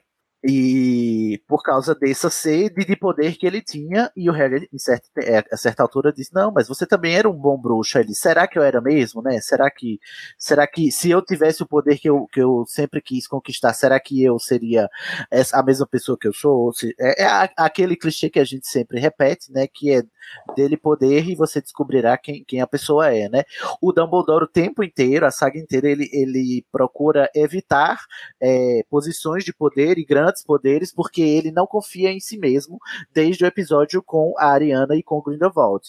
E eu acho isso aqui muito maravilhoso porque ao longo do livro inteiro do Relíquias da Morte a gente estava vendo a vida do, do, do Dumbledore pela perspectiva de outras pessoas, ou seja, por narradores não confiáveis. E aqui é a primeira vez que a gente vê o narrador confiável, né? Então a gente descobre é, a, com um certo nível de certeza, apesar de que eu também acho que o Dumbledore, mesmo aqui, ainda está ocultando certos detalhes do Harry. É, mas a gente descobre o que de fato atormenta ele a vida inteira, que é ele, ele buscou tanto a sede de poder que isso acabou destruindo a família dele e ele carrega esse remorso até hoje. E é importante mostrar isso só no final da saga, porque durante toda a saga a gente fica olhando e a gente tem os olhos que o Harry tem pro Dumbledore, né? A gente acha ele um mestre, ele maravilhoso, aí depois fica pensando que não né? é bem assim. É, exatamente. E aí só no final que a gente começa a pegar esses defeitos. Acho a construção do Dumbledore maravilhosa e termina nesse episódio, do, nesse capítulo, com a gente entendendo que ele realmente é só mais um ser humano. Uhum. Sim. Que ele errou e procurou é, consertar seus erros ao longo da vida, mas não conseguiu se livrar do remorso das atitudes que, né, do, das consequências das atitudes que ele tomou por sede de poder. E mais interessante ainda é você observar que nesta altura o, o Dumbledore tá chorando de arrependimento e tal, e o Harry tá lá conversando com ele, sendo que ao longo do livro inteiro o Harry ficou puto com Dumbledore, porque cada vez que ele descobriu uma coisa nova sobre a vida dele, ele ficava com raiva porque ele nunca tinha dito a ele. Né? E, e por que, que ele nunca dividiu nada disso comigo? Eu tô puto com ele, que ele me enganou, ele só me usou, ele não me deu informação precisa nenhuma, ele só falou por enigmas a, o tempo inteiro, e aí agora eu tô descobrindo que ele é, se ele teve uma aliança com o, o maior bruxo das trevas antes do Voldemort, e que, é, enfim, né, que ele tava procurando as relíquias da morte, que pelo bem maior e tudo mais, e, e nazismo e etc e tal, e o Harry tá puto, e agora é a hora do perdão, o que eu acho maravilhoso também, né? Porque um, o Harry tá perdoando o Dumbledore, porque agora o Harry não tem mais o que perder mesmo, então ele não precisa mais se preocupar com culpar ou, ou desculpar o Dumbledore. E o Dumbledore, ele, ele tá perdoado porque finalmente ele conseguiu, eu acho que de alguma forma, aqui nessa cena, finalmente expurgar a culpa que ele tinha. É como um tipo de confissão, eu percebo aqui, né? O, o Dumbledore tá fazendo a sua última confissão para talvez viver a, a sua pós-vida é, com uma consciência mais tranquila. É, tem uma parte é, que é rapidamente mencionada aqui, mas na verdade é explorada mais ou menos no meio do livro, que é quando aqui não, nessa cena é quando o Dumbledore, o Harry fala, meio que acalmando o Dumbledore, né? É porque o Dumbledore fala antes, ah, e, contudo, eu também busquei um modo de vencer a morte, Harry. E aí o Harry responde, não como ele, relíquias, não Horcrux. Uh, que é a parte quando eles acabam de voltar da, da mansão Malfoy, o Dobby acabou de morrer, tem um enterro lá, e aí de repente o Harry tem a visão do, do Voldemort chegando para roubar a varinha do, do, no túmulo do, do Dumbledore, né? E aí é todo o pensamento na cabeça dele, uh, eu preciso escolher, o que, que eu vou escolher, relíquias ou Horcrux? É, eu tento impedir a, a, o, o Voldemort disse que quer roubar a, a Relíquia da Morte, ou eu tento entender mais sobre as Horcrux. E, e é um ponto decisivo, é um ponto de inflexão realmente do livro, porque é justamente o que o Dumbledore, e é o que ele explica aqui, quer que o Harry faça o tempo todo. Harry, eu não te contei tudo sobre as Relíquias da Morte, porque senão você ia correr atrás delas uhum. desesperadamente, você tinha uma missão. E a sua missão era achar e destruir as relíquias da morte.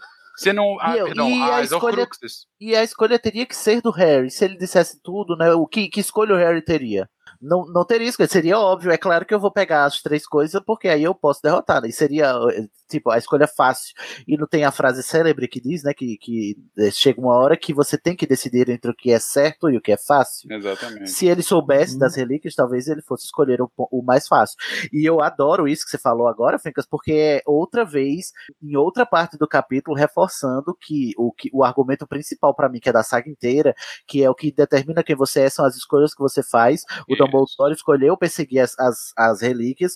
O Harry escolheu, lá no momento lá na, da conversa, nesse momento que você citou aí, do, do, depois do Dobby morrer, ele escolheu entender as Horcruxes. Então a gente percebe a diferença entre os dois caráteres Uhum. aí, né? E é por isso que talvez eu concordo com o Dumbledore que sim, o Harry é um melhor homem do que o Dumbledore.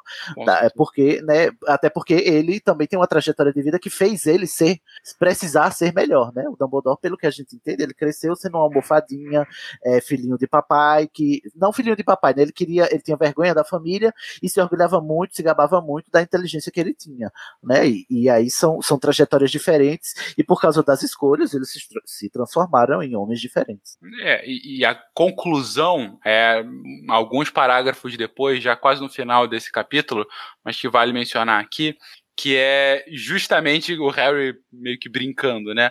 Com- primeiro, primeiro o Harry fala: por que, que você precisou dificultar tanto as coisas? E aí o Dumbledore responde: Porque É, senão não tinha livro, querido. Não, também. Aí, aí ele fala: receio que tenha contato com a senhorita Granger para resfriá-lo. Eu tive medo que sua cabeça quente pudesse dominar o seu bom coração. Senti pavor que, se lhe apresentasse logo os fatos sobre esses objetos tentadores, você pudesse se apoderar das relíquias, como fiz no momento errado pelos motivos errados. E aí a conclusão. Se você pusesse as mãos nelas, eu queria que fossem suas sem perigo. Você é o verdadeiro senhor da morte. Porque o verdadeiro senhor não busca fugir da morte. Ele aceita que deve morrer e compreende que há coisas piores, muito piores do que a morte no mundo, no mundo dos viventes. Cara, eu, é talvez uma das frases mais impactantes para mim nesse capítulo, que é quando ela resume o livro, esse livro, talvez a série. Falando, nesse momento, o Harry ele vence não porque ele era o mago mais poderoso, não porque ele era o mais inteligente ou o mais corajoso, mas porque ele soube aceitar os fatos, ele estava lá no momento certo, porque ele não se desviou do seu destino, e o livro todo é sobre destino. E ele entendeu o destino dele e ele cumpriu o seu destino e abraçou, mesmo que, é um di- que fosse um destino que nove entre dez pessoas fugiriam em qualquer momento. Ele não, ele entendeu que ele precisava fazer aquilo, porque ele era o verdadeiro Senhor da Morte. Não à toa, ele foi o único, desde os irmãos Peverell, na verdade não o único, desde a criação das relíquias, que teve as três relíquias ao mesmo tempo. Ele, e não porque perseguiu, por acaso ele teve as três ao mesmo tempo. Exatamente. E, e- e eu isso lembro que é mais quando legal. eu, quando eu paro pra pensar nisso, eu lembro e, e- e eu concordo que isso é o, é o mote da série inteira, porque isso é a premissa do, do Pedra Filosofal. Porque o que é que o, o Dumbledore fez pra esconder a Pedra Filosofal? Você teria que querer encontrá-la, mas não querer usá-la. Uhum. Né? Você não precisa, você só conseguiria achar a pedra filosofal dentro do espelho de Ogisede ali no, no, no onde estava escondido lá no final. O- a mágica era você só só ia conseguir encontrar ela se você estivesse procurando ela sem querer usar, sem querer o poder, sem am- ambicionar ela, né? E, e foi o Harry que conseguiu porque na verdade o que ele queria era tirar a pedra dali para salvar a pedra. Né? E a gente vê que o Harry é predisposto a ter as coisas sem ambicionar o que elas prometem desde o começo. É isso. É, É, eu, isso. Ups. Ah, eu lembro quando eu tava lendo o livro, o sétimo livro, né? Eu também fiquei com muita raiva do Dumbledore, porque, como obviamente, uma figura de exemplo, né? Que a gente sempre tem durante a nossa vida, e o, o Dumbledore era um dos meus personagens favoritos, ainda é, né? Um dos meus favoritos. É, e depois que é nesse capítulo, eu, eu consegui entender toda a história e toda, toda a justificativa de por que, que o Harry sabia tão pouca coisa. Eu achei, assim, incrível. E me convenceu e adorei, adorei, adorei. Amei. Ai, excelente, ó. Indo mais pra frente, o Dumbledore, depois ele vai falar do, do tempo do, com o Grindelwald. E eu queria, eu queria comentar com vocês brevemente aqui o que é que. Ô, Fencas, você tem acompanhado os filmes novos? Sim. É, então eu queria perguntar pra você. eu queria perguntar pra vocês, porque aqui a gente tem um, um breve relance da história que a gente acha que vai ser contada nessa pentalogia aí dos Animais Fantásticos, né? Ai, que Jesus. é a relação do Dumbledore com o Grindelwald e a morte da Ariana. A gente, por é, dedução, já pressupõe que a Ariana é um Obscuros, né? Ou pelo menos foi um Obscuros. Ah, pelo menos assim a maioria do fandom já entendeu, né?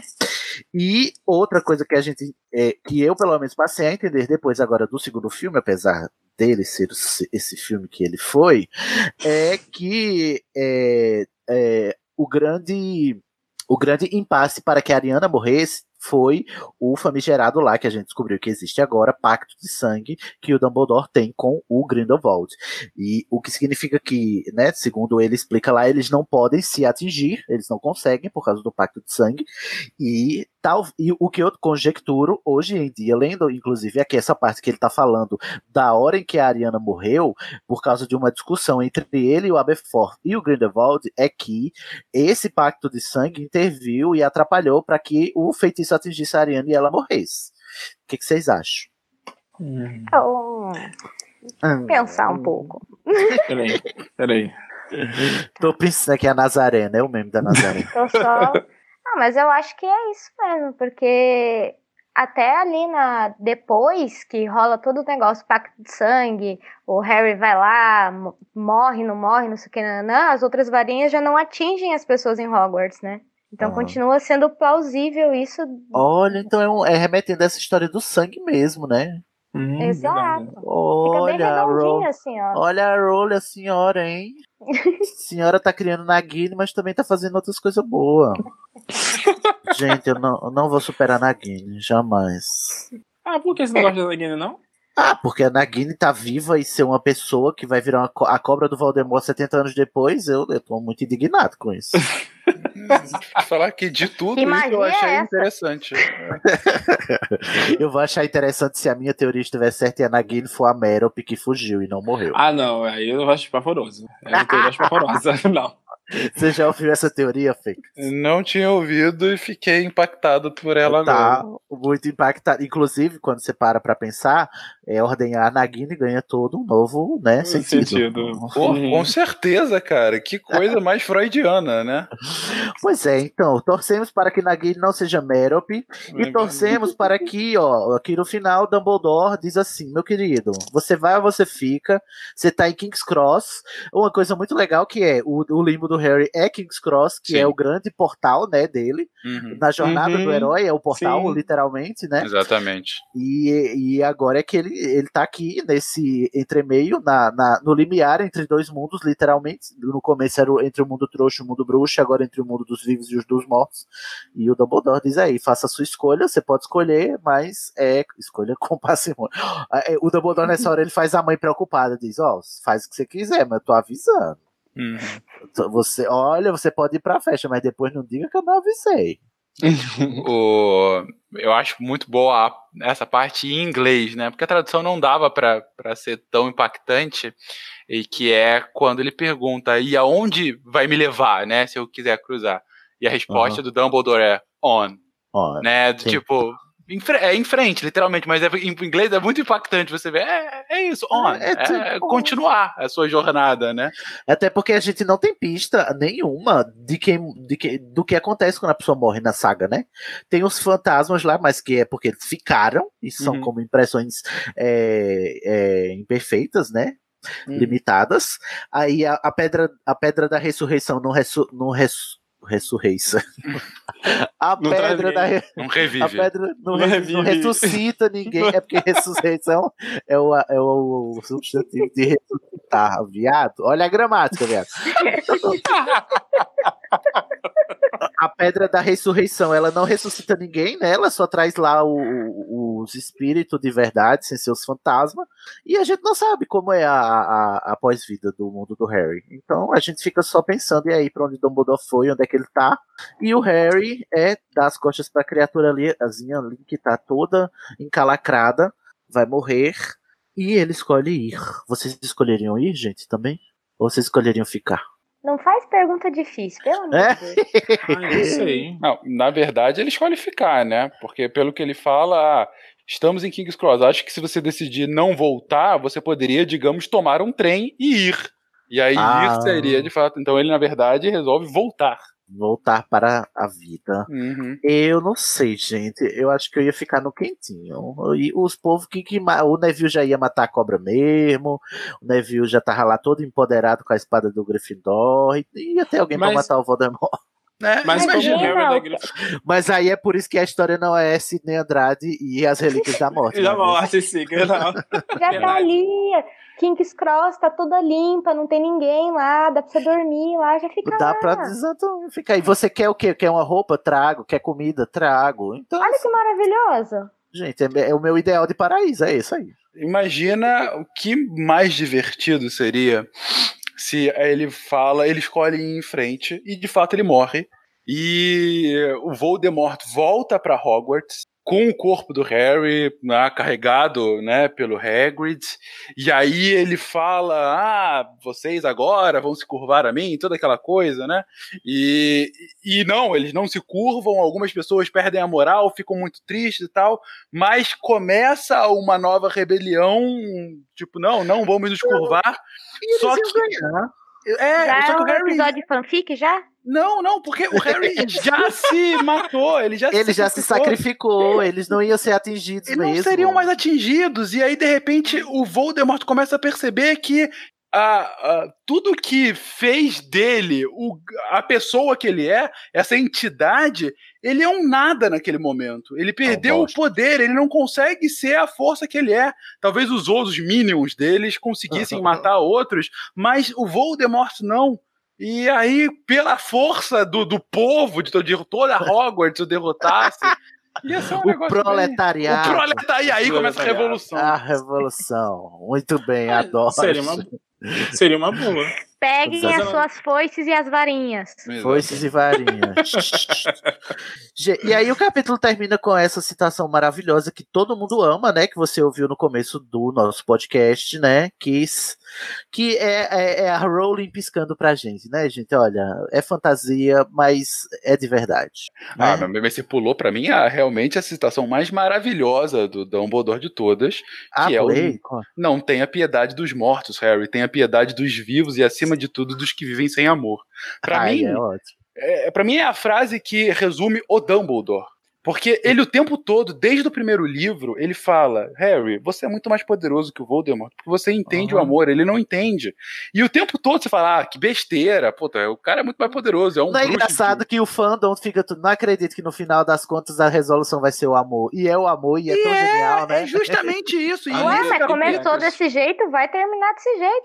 É verdade. Faz E o tempo todo ele tá falando, ele não consegue entender, ele fala em, em determinado momento desse capítulo, ele não entende o que, que é uma magia de um elfo doméstico, que, cara, é. o elfo doméstico foi quem, é, sabe, conseguiu resgatar o Harry, foi quem conseguiu chegar ao medalhão antes de todo mundo. Aham. Ele não consegue entender o amor da mãe pelo filho, que foi a ruína dele, de não ter conseguido matar o Harry. E é isso, e, e- e o tempo todo ele tá tentando repetir isso. Gente, ele não sabe o que, que é amor, e isso é muito mais poderoso. É, a morte é um detalhe. E, e ele comprova isso no final. E acabar, essa ser uma das últimas falas dele no livro, e fechar a participação dele com essa fala, cara, eu acho simplesmente sensacional. É, Resume o Dumbledore pra mim. Ah, é lindo mesmo. Mas, é, mas lembrei agora do meme que teve essa semana, né? Eu até compartilhei no meu Facebook. Que é essa cena, o Voldemort dizendo: Harry, não tenha pena dos mortos, tenha pena dos vivos que voltaram no Bolsonaro. Com esta nova, vocês têm mais alguma coisa a dizer sobre este capítulo, gente? Ah, melhor capítulo da saga. Melhor capítulo pra mim também, é o melhor capítulo do, do da saga inteira. Eu fico dividido porque esse é o terceiro, é uma trilogia de capítulos fodas, né? Esse é o último, aí tem o anterior de Volta à Floresta e tem o, o, o The Prince's Tale, o conto do príncipe, né? Que é as Uhum. memórias do Snape. São Hum. três capítulos seguidos que são assim matadores. Eu não consigo decidir qual é o melhor, mas esse porque ele arremata, para- ele fica mais quentinho no meu coração, porque eu, eu vou retomar até o que o Fincas falou no começo. Eu, eu, eu considero esse o final da, o final da série. É, é para mim é esse aqui. Então, uma coisa que queria comentar sobre esse capítulo é a parte que o Voldemort, o que sobrou dele tá ali, e o capítulo deixa bem claro que aquilo não importa mais. É, Chegou o fim tempo dele. To-. Nossa, o tempo todo repete assim, daí você assiste o filme, né? Aí às vezes tem os. "Ah, ah", no fundo, um troço morrendo. Ai, ai. E é participação do Voldemort. É só Uhum. isso. Eu acho maravilhoso que durante o capítulo inteiro eles conversam sobre, mas o Voldemort ali já não é nada. Uhum. É só o assunto. Léo, você tem alguma coisa a considerar finalmente? Ah, eu adoro esse capítulo e como a Luana é, disse. Olha o medo. É tá Lorena, aquela. vendo? Olha, não brinca com a. gente. Olha, Tô brincando. Eu tenho problema com nomes. É, então, como a nossa querida participante acabou de dizer, a presença do, do, do Voldemort no final, eu achei muito interessante que eles colocaram no filme também o, aquele feto, assim, bem grote- grotesco. Eu não pensei que eles fossem é, apresentar isso, já que, Que teoricamente... é o mesmo, a mesma forma. Eu lembro quando, Sim. quando eu assisti, quando eu enxergava, do, daquele corpício que ele tinha em Cálice de Fogo, né? Exatamente. Sim, que o cai assim no caldeirão, né? Que parece que ele vai morrer Isso. na hora que ele cai no caldeirão, Isso, assim. Exatamente. E a gente torce pra ele morrer, né? Ah, eu não torci não. Morra, morra, morra. Enfim. Mas, mas Fala, adorei o capítulo. Não, então, adorei esse capítulo. Ele é muito lindo, muito maravilhoso. Tipo assim, nas minhas leituras eu parei no Cálice de Fogo. Eu tenho que continuar lendo. Tentar... ah, menino, você parou no melhor quando começa a ficar bom mesmo. Vai logo, segue em frente. É Segue em frente, tem outros livros. Ai, faculdade pra quê, gente? Oxe, pra que se formar? Pra que se graduar? Não, siga o meu conselho. Ô, Fencas, meu querido, você tem algumas considerações finais a fazer sobre este capítulo? Não, Vocês já viram que eu falo um bocadinho, né, gente? Desculpa, inclusive. Eu se eu- adoro. Se eu... Ah, Mas maravilhoso. enfim.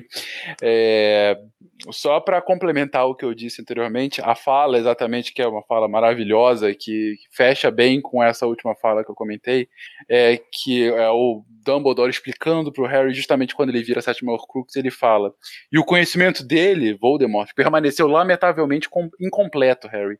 Aquilo a que Voldemort não dá valor, ele não se dá sequer o trabalho de compreender. De elfos domésticos e contos infantis, amor, lealdade e inocência. Voldemort não entende nada, nadinha. Que todos tenham um poder que supere o dele, um poder que supere o alcance da magia, é uma verdade que ele jamais compreendeu. E cara, isso resume como Harry vence. Se fosse Game of Thrones, seria o You Know Nothing, Voldemort. É quase isso. é quase isso. Então, eu acho esse capítulo simplesmente fantástico, porque ele consegue mostrar como que dentro das regras que a Rowling vai criando ao longo de seis livros e todo o mito que é criado ao entorno, em torno do Voldemort e a, a sua eh, invencibilidade. Putz, Você acaba o livro 6 falando, o cara tem, sabe, se- sete Horcrux, o cara é invencível, é o bruxo mais poderoso do mundo e que, pra ser derrotado, ainda tem que ser antes, tem que derrotar essas Horcrux, que quando você consegue chegar a uma delas, o único bruxo que tinha o poder de igualar o, Dum o Voldemort é, morre, pra conseguir sequer pegar a Horcrux. Então você acaba o livro 6 desesperado. Fudeu. Fudeu. Eu Não, não tem como fazer. E ao longo do livro 7, o livro 7 é um livro, principalmente no início, que é extremamente penoso. É, é até arrastado em determinados momentos, quando eles estão com Sim. o Rony meio machucado, eles fugindo. Lá no acampamento, né? No acampamento, não passa, parece que não passa. O filme mostra muito bem isso, porque eles carregaram a mão no filme de como demora, né, para acontecer, fica é, é muito aquele mormaço, aquele mordor de, de não vai para frente, o desespero dele, gente, a gente conseguiu recuperar o Morcrux e é isso, a gente não consegue nem destruir essa e todas Nem as saber outras. como destrói. Exatamente. Exato. E, e aí chega, depois de todo esse desespero, depois que tudo parece realmente que não vai, não tem como dar certo, uma solução e uma solução que faz sentido, que é bem construída, que é bem arra- amarrada e ao mesmo tempo, pessoalmente, acho extremamente poética de falar não, mas o que supera ele não é um poder maior, mas um poder diferente que ele sequer consegue compreender. E é esse poder que você tem muito e ele não tem nada, e foi isso que derrotou ele. Então, por isso eu acho que para esse capítulo é filosófico, poético e que fecha com uma chave de ouro maravilhosa essa série de sete livros. Arrasou, arrasamos. Terminamos aqui a nossa primeira sala precisa. Vamos ter mais, já já eu vou explicar para vocês como, como é que vocês vão fazer para escolher, tá? E antes disso, Fencas, me diz aí, né, de onde você veio, para onde você vai, faz sua divulgação, diz aí para onde é que onde é que as pessoas te encontram.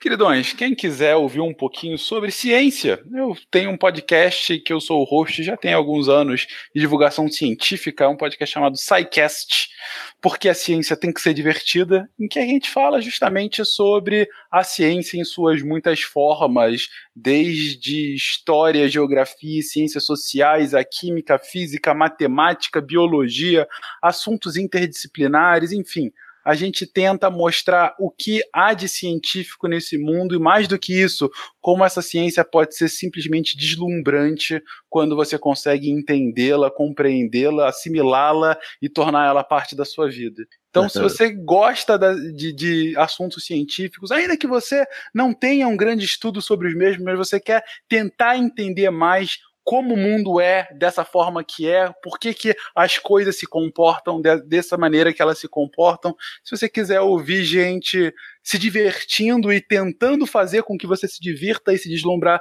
tanto quanto a gente falando, por exemplo, de Harry Potter, vai lá pro SciCast. SciCast, lá no Portal Deviante, tem outros podcasts da casa também, mas eu convido principalmente esse que é o nosso carro-chefe. Olha aí. Ô, ô Fencas, qual é o episódio que você enfiou Harry Potter lá no SciCast? Não, eu, eu, eu, menciono Harry Potter em vários episódios, aqui onde e ali. puder, né? Onde puder. Mas pro SciCast em específico, eu ainda não fizemos nada é, é, é, só dele, sabe? Magia uhum. e ciência, alguma coisa do gênero. Agora, se eu puder fazer uma recomendação a, uhum. a, aos ávidos leitores de Harry Potter, principalmente aqueles que gostam de fanfics de Harry Potter. Ih, sempre quando tem eu... muitos aqui na estação. Então, sempre que eu falo de Harry Potter, eu sugiro essa fanfic em específico, que eu acho simplesmente genial, que é Harry Potter and the Methods of the Rationality. Harry uhum. Potter e os métodos da, da racionalidade. Ah, esse eu conheço. Que é escrito por um cara que é, ele como é que é? É o Les Wrong, que é o pseudônimo dele. Les uh, Wrong. É, mas depois ele acabou é, é, falando o próprio nome, é um russo chamado Eliezer. Ah, deixa eu ver aqui o nome dele para não falar besteira, gente. É, Eliezer Yudukovsky. Uh, é um, um trambolho que é um livro só, vamos colocar assim, mas é um livro de respeito. É, digamos, uhum. é uma fanfic que sozinha é, gigante, é maior do que o maior livro de Harry Potter. Né? É verdade. É, e a premissa da série é que do, do livro é se o tio uh, Dursley ele, na verdade, não tivesse existido né, na vida do Harry e a tia Petúnia tivesse casado com uma outra pessoa que é um professor universitário e que explica para o Harry como que o método científico funciona.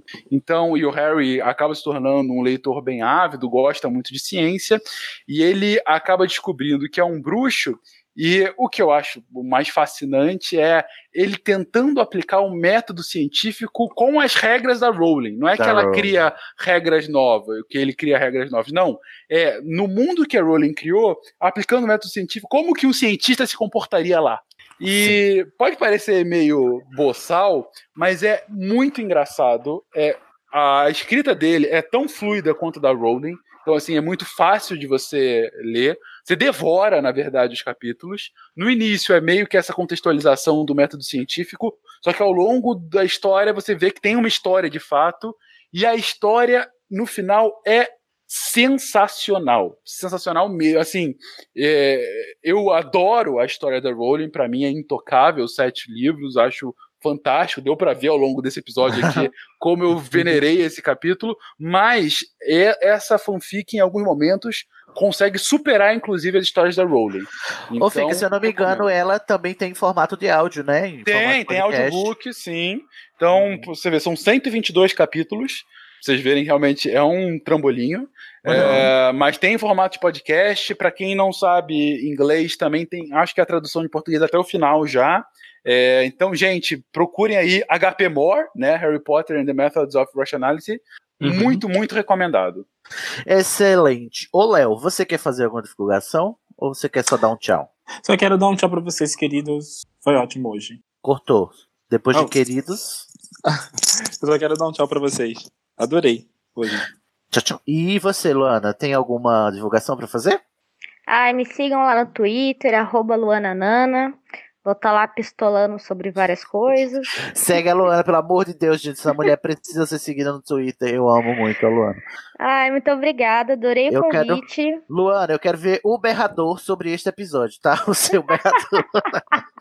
Esse Estou capítulo é muito sério. Ele é muito sério. Ah, eu quero que você Aí- avacalhe como só você sabe.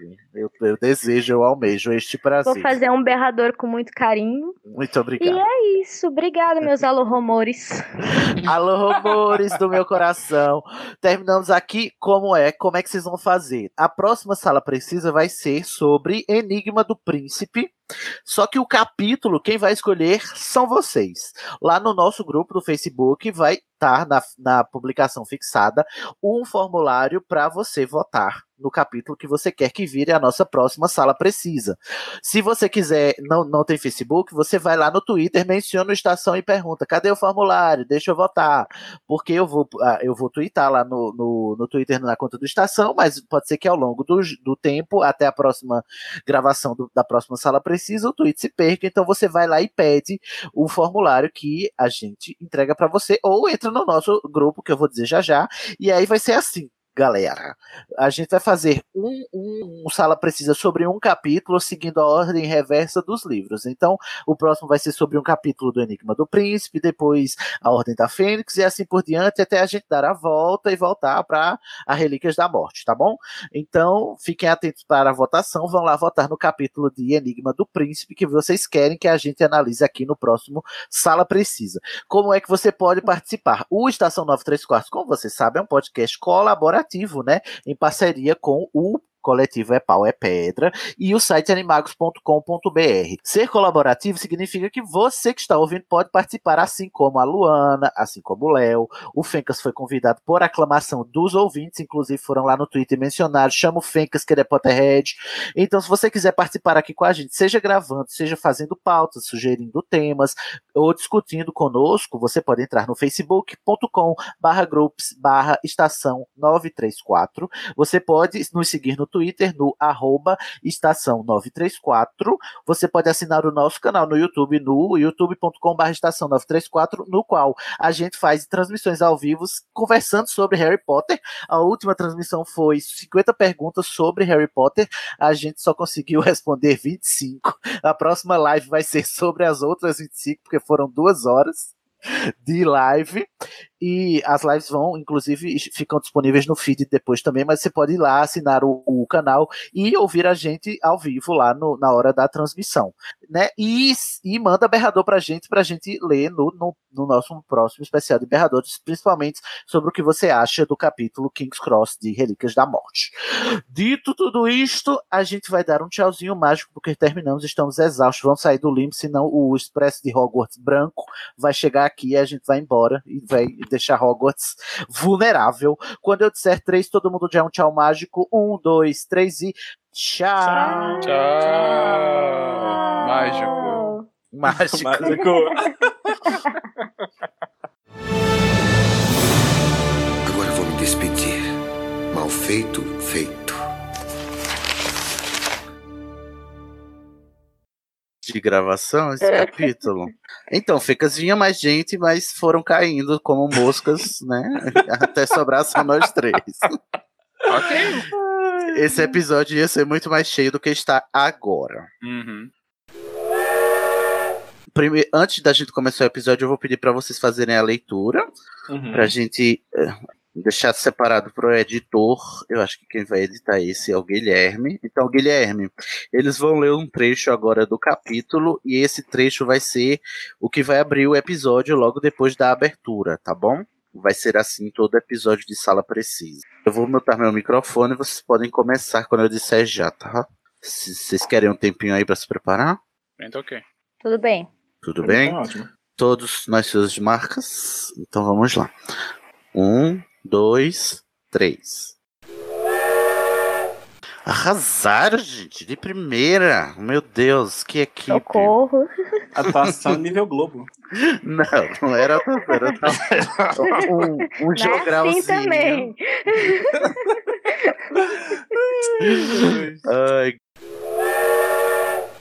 Fencas, eu não sei se você é tímido ou qualquer coisa do tipo, mas quando eu digo o nome do episódio, quando eu digo o nome do podcast, as pessoas gritam. Eu não sei por que criou-se esse hábito, mas é, é o que acontece. Então, se você se sente impelido a comemorar depois do, do podcast, Gritar qualquer coisa? a gente comemora assim. Yeah! Ok. Você com esse tom so, solene, esse tom. solene, obrigado. Nunca fui descrito como tão solene, mas é bom. Aí já vai começar a usar as palavras solene, entrementes. Entre, é, Meu toda Deus, entrementes. a tradução da Lia, né? Vamos lá. Vou começar agora. Um, dois, três. Ele, o Léo Oliveira. Ih, não é Léo Oliveira. É Léo, Léo mesmo, né?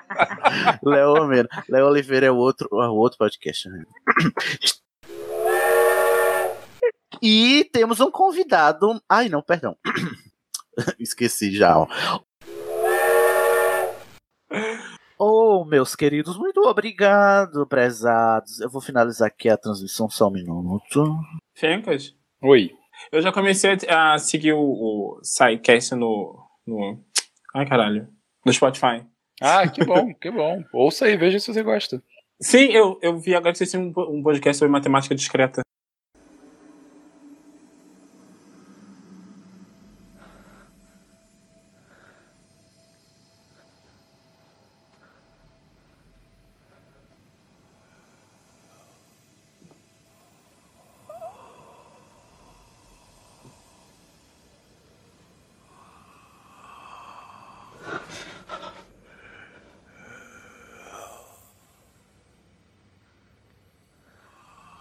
Não pode ajudá-lo.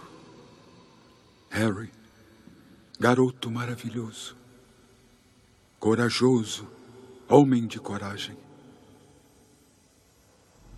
Vamos conversar.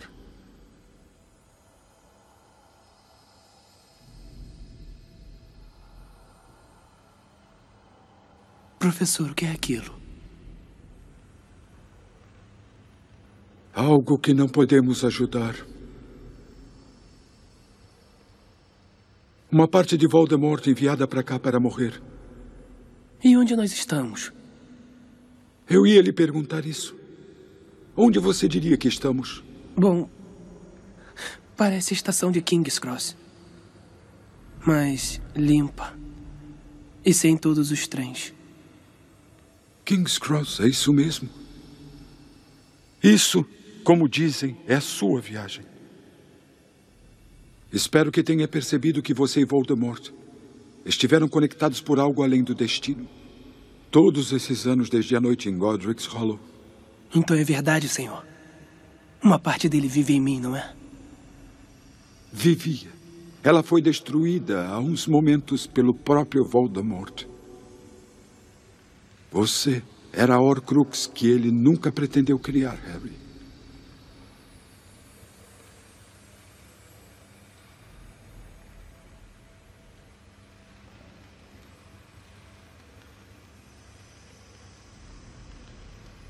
Eu tenho que voltar, não tenho? Hã? Depende de você. Eu tenho opção. Ah, sim. Estamos em King's Cross, você disse? Eu acho que se quiser voltar, você poderia embarcar em um trem. E para onde me levaria? Em frente.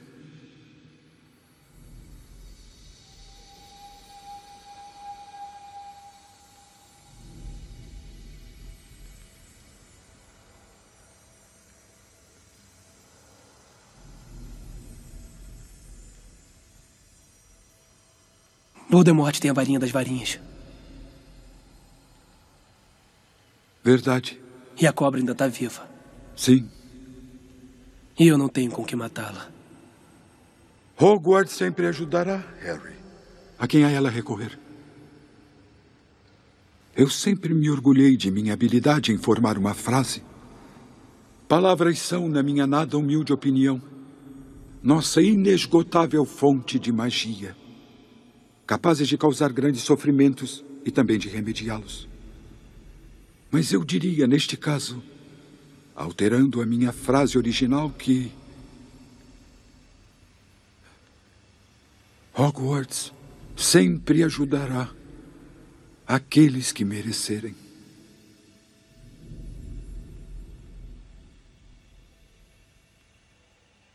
Não tenha pena dos mortos. Tenha pena dos vivos. E, acima de tudo, daqueles que vivem sem amor. Professor, o patrono da minha mãe era uma corça, não era? A mesma que a do professor Snape. É curioso, não acha? Na verdade, pensando bem, não me parece nada curioso. Eu tenho que ir agora, Harry. Professor!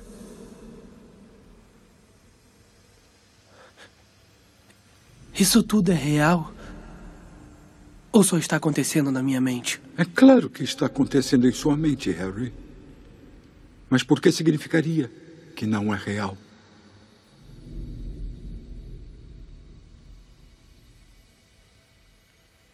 Professor, o que devo fazer?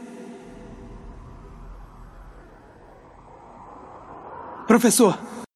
Este podcast foi editado por É Pau, é Pedra.